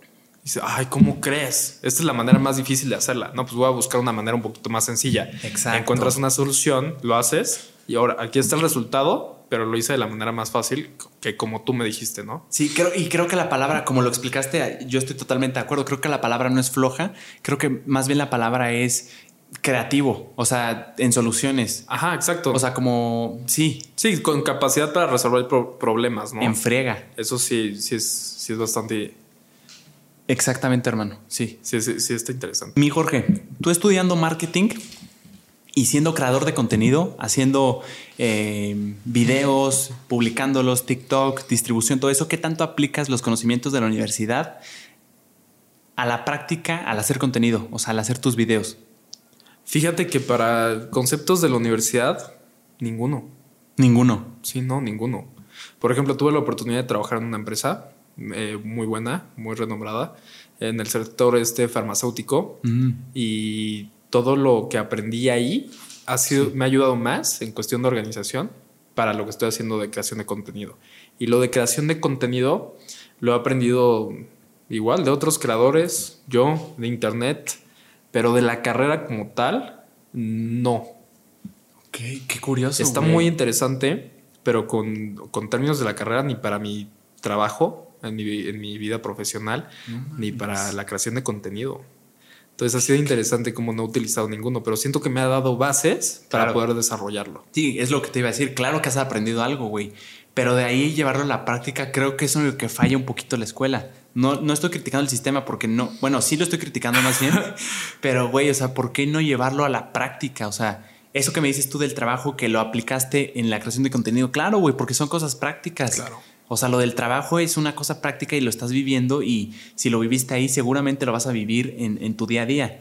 Pero la escuela siento que sirve mucho para nombrar, ponerle el nombre a las cosas. Sí. O sea, por ejemplo, esto de los escalofríos, si no sé qué carajo sea, y digo, es que luego se me pone la piel rara y siento una sensación en mi pecho. Estudio en la escuela y de la nada vemos vocabulario y escalofríos. Sensación de que tu cuerpo se sube a algo. ah, cabrón, eso es cuando te pasa esto que te digo. Siento que ahí es muy valiosa la escuela. O sea, en ponerle el nombre a las cosas y saber qué. Dándote conceptos. Exacto. Te da el concepto, más o menos lo entiendes. Exacto. Pero sí falta la, parte práctica, ¿no? Sí siento que, sí siento que es como los memes, ¿no? Que luego ves en Facebook que te aparece como este, ¿para qué quiero ver el binomio cuadrado perfecto en lugar de enseñarme cómo funciona el SAT, ¿no? Sí. El binomio cuadrado perfecto puede que sirva para algo, pero fue un ejemplo, ¿eh? No, pero tienes una calculadora en tu teléfono, Photomath, le tomas foto y te lo resuelve. Ajá, sí, exacto. Sí, ese, tipo de cosas. Me imagino que, por ejemplo, matemáticamente te pueda servir para ingeniería, etcétera. Cualquier, puede que sí sirva para algo, ¿no? Pero, claro. pero si estás estudiando, por ejemplo, marketing, ¿para qué lo usar? No lo voy a usar. Sí, güey. ¿Por qué no mejor me enseñan cómo darme de alta en el SAT, no? O sea, cómo, cómo darme de alta, eh, cómo organizarme, no sé. Cómo administrar tu dinero, güey. Que creo que es ahí. Bueno, en la prepa yo sí tuve un curso muy breve y autodidacta, pero sí lo agradecí. De un poquito organizar el dinero. Ah, ok, eso está bueno. pero siempre son, siempre son como materias aparte. Y cositas extras. Ajá, cositas extra que tú tienes que elegir. ¿No? O sea, siento que te lo deberían de dar. O sea, por ejemplo, yo siento que en el sistema eh, educativo se debería de incluir este, tanto finanzas personales como también la, la cuestión de alimentación nutrición. Mm. Siento que es muy importante y nadie nos enseña eso. Yo nunca lo había También la parte de salud mental, nutrición, eh, este, alimentación, salud mental y finanzas personales, siento que deberían de ser esenciales. Sí, es cierto, güey. Esas deberían de ser esenciales y casi no las tenemos. Siempre nos dan ética, ¿no? Sí. Pero vemos más la parte ética, histórica. Moral. moral a lo nuestro, a nuestro, cómo llevarlo a cabo para nosotros. Exacto, cómo llevarlo a la práctica, cómo... Ajá, cómo llevarlo a la práctica y estar bien con nosotros mismos, ¿no? Y, la neta no lo veo tan difícil, güey. O sea, si tú puedes dar tips en menos de un minuto, güey, lo haces cabrón, te felicito. ¿Cómo carajos una escuela con un, buen de semestres no puede meter al menos dos meses un curso que creo que es muy, muy, o sea, es esencial, a, mi parecer. Sí, yo siento que ese tipo de materias son, son esenciales y no las tenemos. A veces tenemos otras materias como de relleno, ya ves que le llaman las materias de relleno que a veces las ves como muy necesarias. Yo tenía Oritud, que es orientación y tutoría. ¿Y que, era? O sea, te, ayudaba a... Pues eh, temas como... Y además la maestra que le agarré mucho cariño, pero era de estas maestras que no, imponen respeto y el salón se los come. Entonces literal no teníamos clase, hacíamos lo que queríamos, pero sí materia de relleno. ¿Tú tuviste alguna? Sí, sí, claro. Claro, creo que de hecho todas las de ética eran de relleno. Y también era para echar relajo en lugar de, de explicarte ahí buenas cosas, ¿no? Ahora, algo peligroso es que yo también no era de relleno física, güey, pero era, nos tocó, el, maestro es un ángel, es una, muy, me cae muy bien, pero es un maestro que no impone nada de respeto, física. Una materia esencial, poner un maestro así, güey, es física, lo necesitas. Sí. Está, está, está triste. Sí, sí, está cañón. Y fíjate qué curioso que lo comentes. Yo también tenía un profesor de, física que también muy bueno, muy bueno el profesor, te explicaba increíble. O sea, cuando le ponías atención, te explicaba increíble. Pero todo el grupo chacoteando. Claro, güey. No poniendo atención.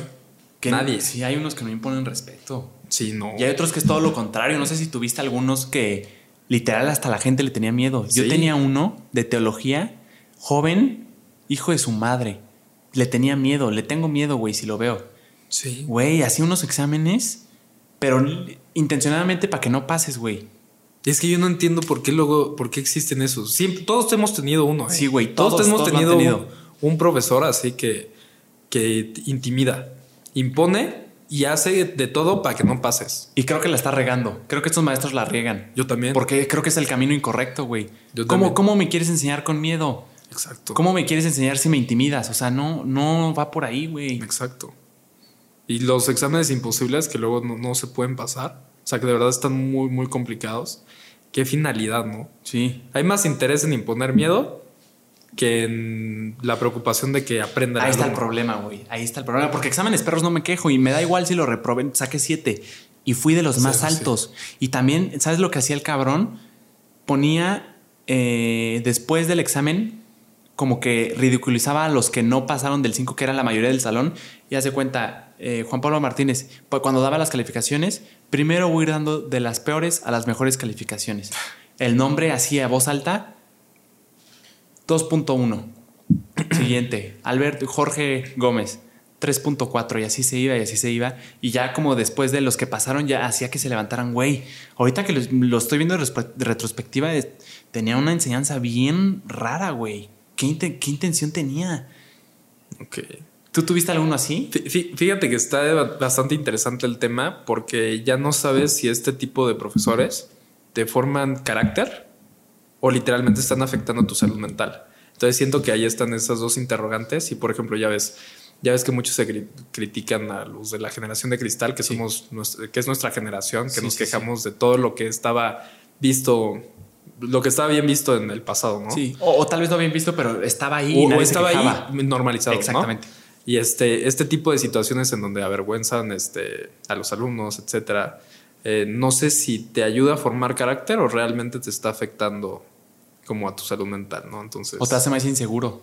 O te hace incluso hasta a más A mí me hizo más inseguro, güey. Sí, sí, sí puede ser. incluso recuerdas hasta tu infancia como algo medio perturbador por ese tipo de escenarios, ¿no? Sí, güey. En donde te, te avergonzaban, ¿no? Entonces.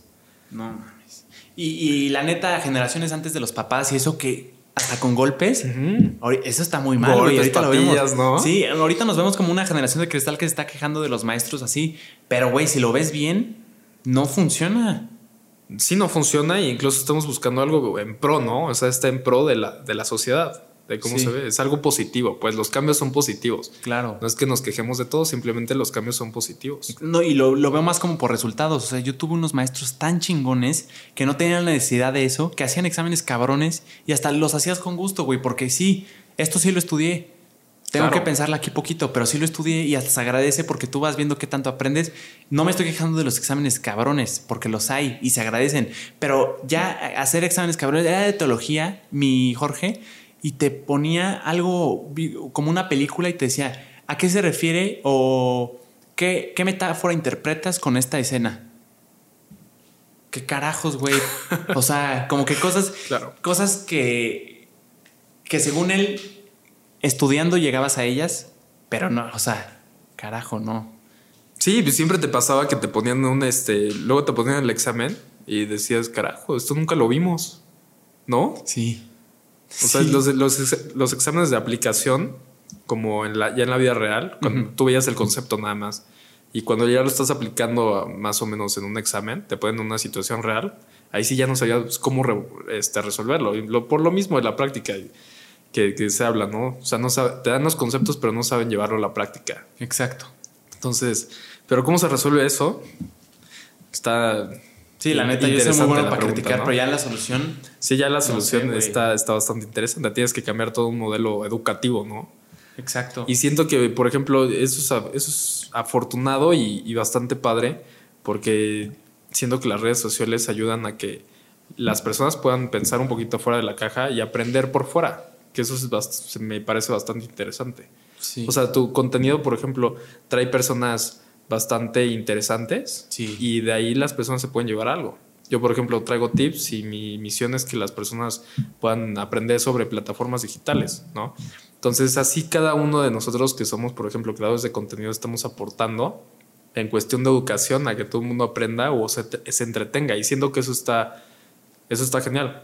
Sí, ya la, educación que, se, que está muy, muy normalizada, o sea, literal es el, único medio de educación que no ha cambiado en siglos.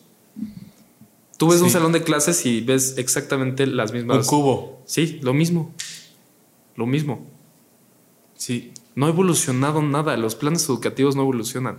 Y es lo más eh, curioso y extraño que las grandes universidades como Harvard, o Oxford, etcétera, siguen y, mismas instalaciones, mismo modelo educativo. El mismo lugar donde enseñan. Mismo lugar, o sea, todo, todo igual. Es el único sistema que no evoluciona, no cambia.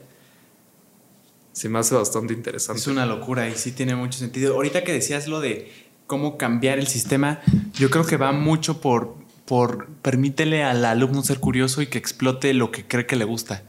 O sea, tampoco, o sea, tampoco me quiero ir como si cree que la guitarra, que tengas un estudio muy cabrón, o sea, que tenga como las facilidades de una guitarra de 200 pesos que la pueda él libremente ir a tocar y ver si le gusta. Y si no, un deporte, voleibol, todo esto, arte, eh, escribir, teatro, como que todo eso que ni siquiera en estas instalaciones especiales, simplemente el teatro un taller de guion, o sea, cosas así que tú te puedas dar cuenta de lo que te gusta, porque también está muy cañón, secundaria, primaria, prepa, bueno, prepa ya un poquito más, saber exactamente qué te gusta. Sí, sí, es difícil.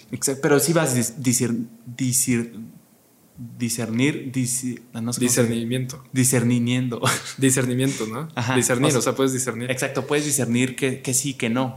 Claro. Creo que va por ahí, no sé. Sí, eh, de hecho hay una película, no sé si la has visto, mi, mi buen JP, es este, se llama No Aceptados en español se llama No Aceptados. La voy a escribir porque de hecho, la voy a ver. Sale Jonah Hill. Uf. Sale Jonah Hill y sale incluso hasta otro. Un actor muy famoso de los noventas, no conozco su nombre. No sé, Robert de, de los 2000 No, Robert De Niro no, ni de broma. No, no, no. No sale, pero literalmente la, película cuenta pues, la historia de unas. De, todos los estudiantes, aquellos que no fueron aceptados en universidades prestigiosas en Estados Unidos, y ellos crean su propia universidad. Esta cabrona. Entonces, Qué gran concepto, güey. Al crearla, pues obviamente todo mundo, este, todo mundo los ve como bichos raros y como que no debería ser aprobada, ¿no? Y pues estos cuates consiguen, hacen de todo lo posible para, para conseguirlo. Y hasta ahí la voy a dejar para que la vayan a ver los que no la hayan visto. Neta, el concepto está muy chingón. Así como la dijiste en las primeras oraciones, me la vendiste cabrón. Sí, sí, sí. Entonces está bastante interesante cómo ellos crean su propio modelo educativo.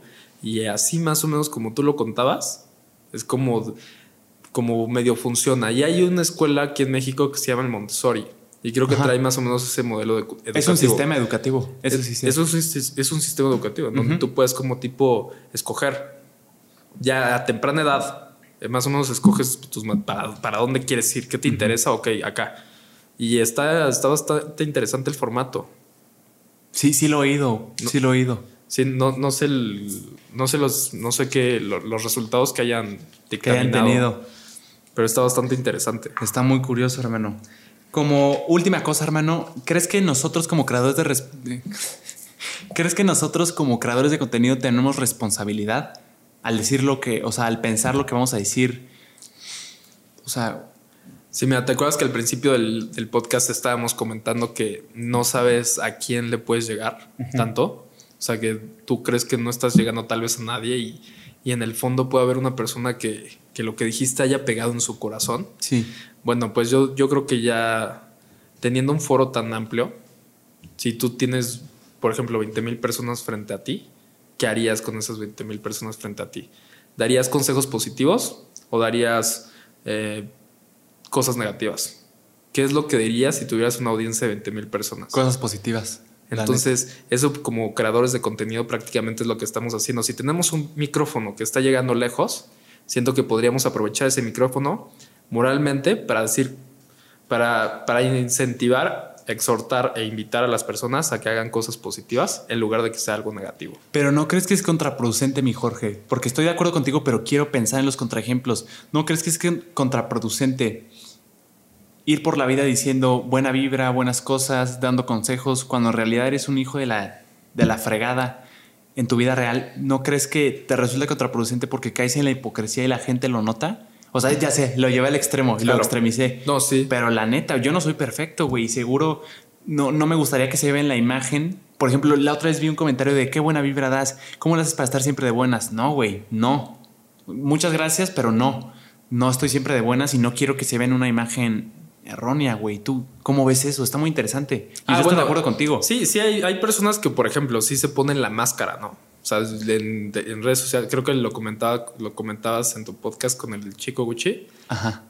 Que había este, personas que, que en la cámara eran muy, muy buena onda. Y ya por fuera eh, eran mala onda. Y viceversa, ¿no? Pero yo, yo digo que no cae tanto en la hipocresía si simplemente eres auténtico.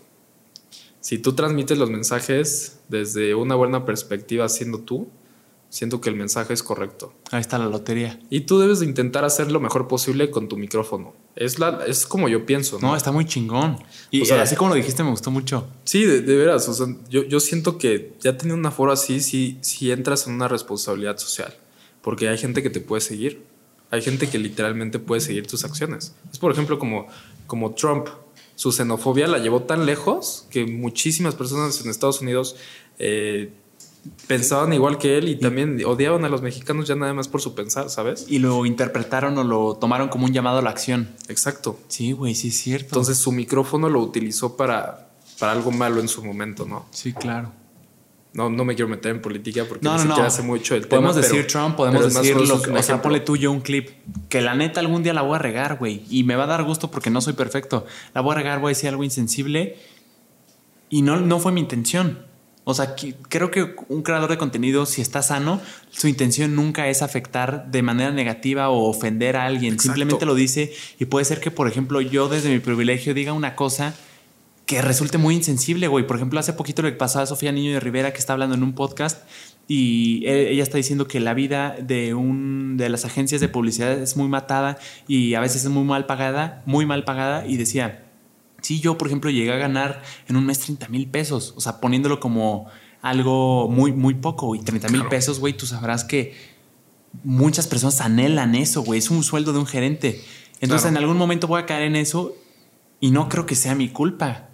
O sea, simplemente soy víctima de mi, mi contexto que me hace pensar así. Sí, claro. Que otras personas lo interpreten así porque viven en otra situación.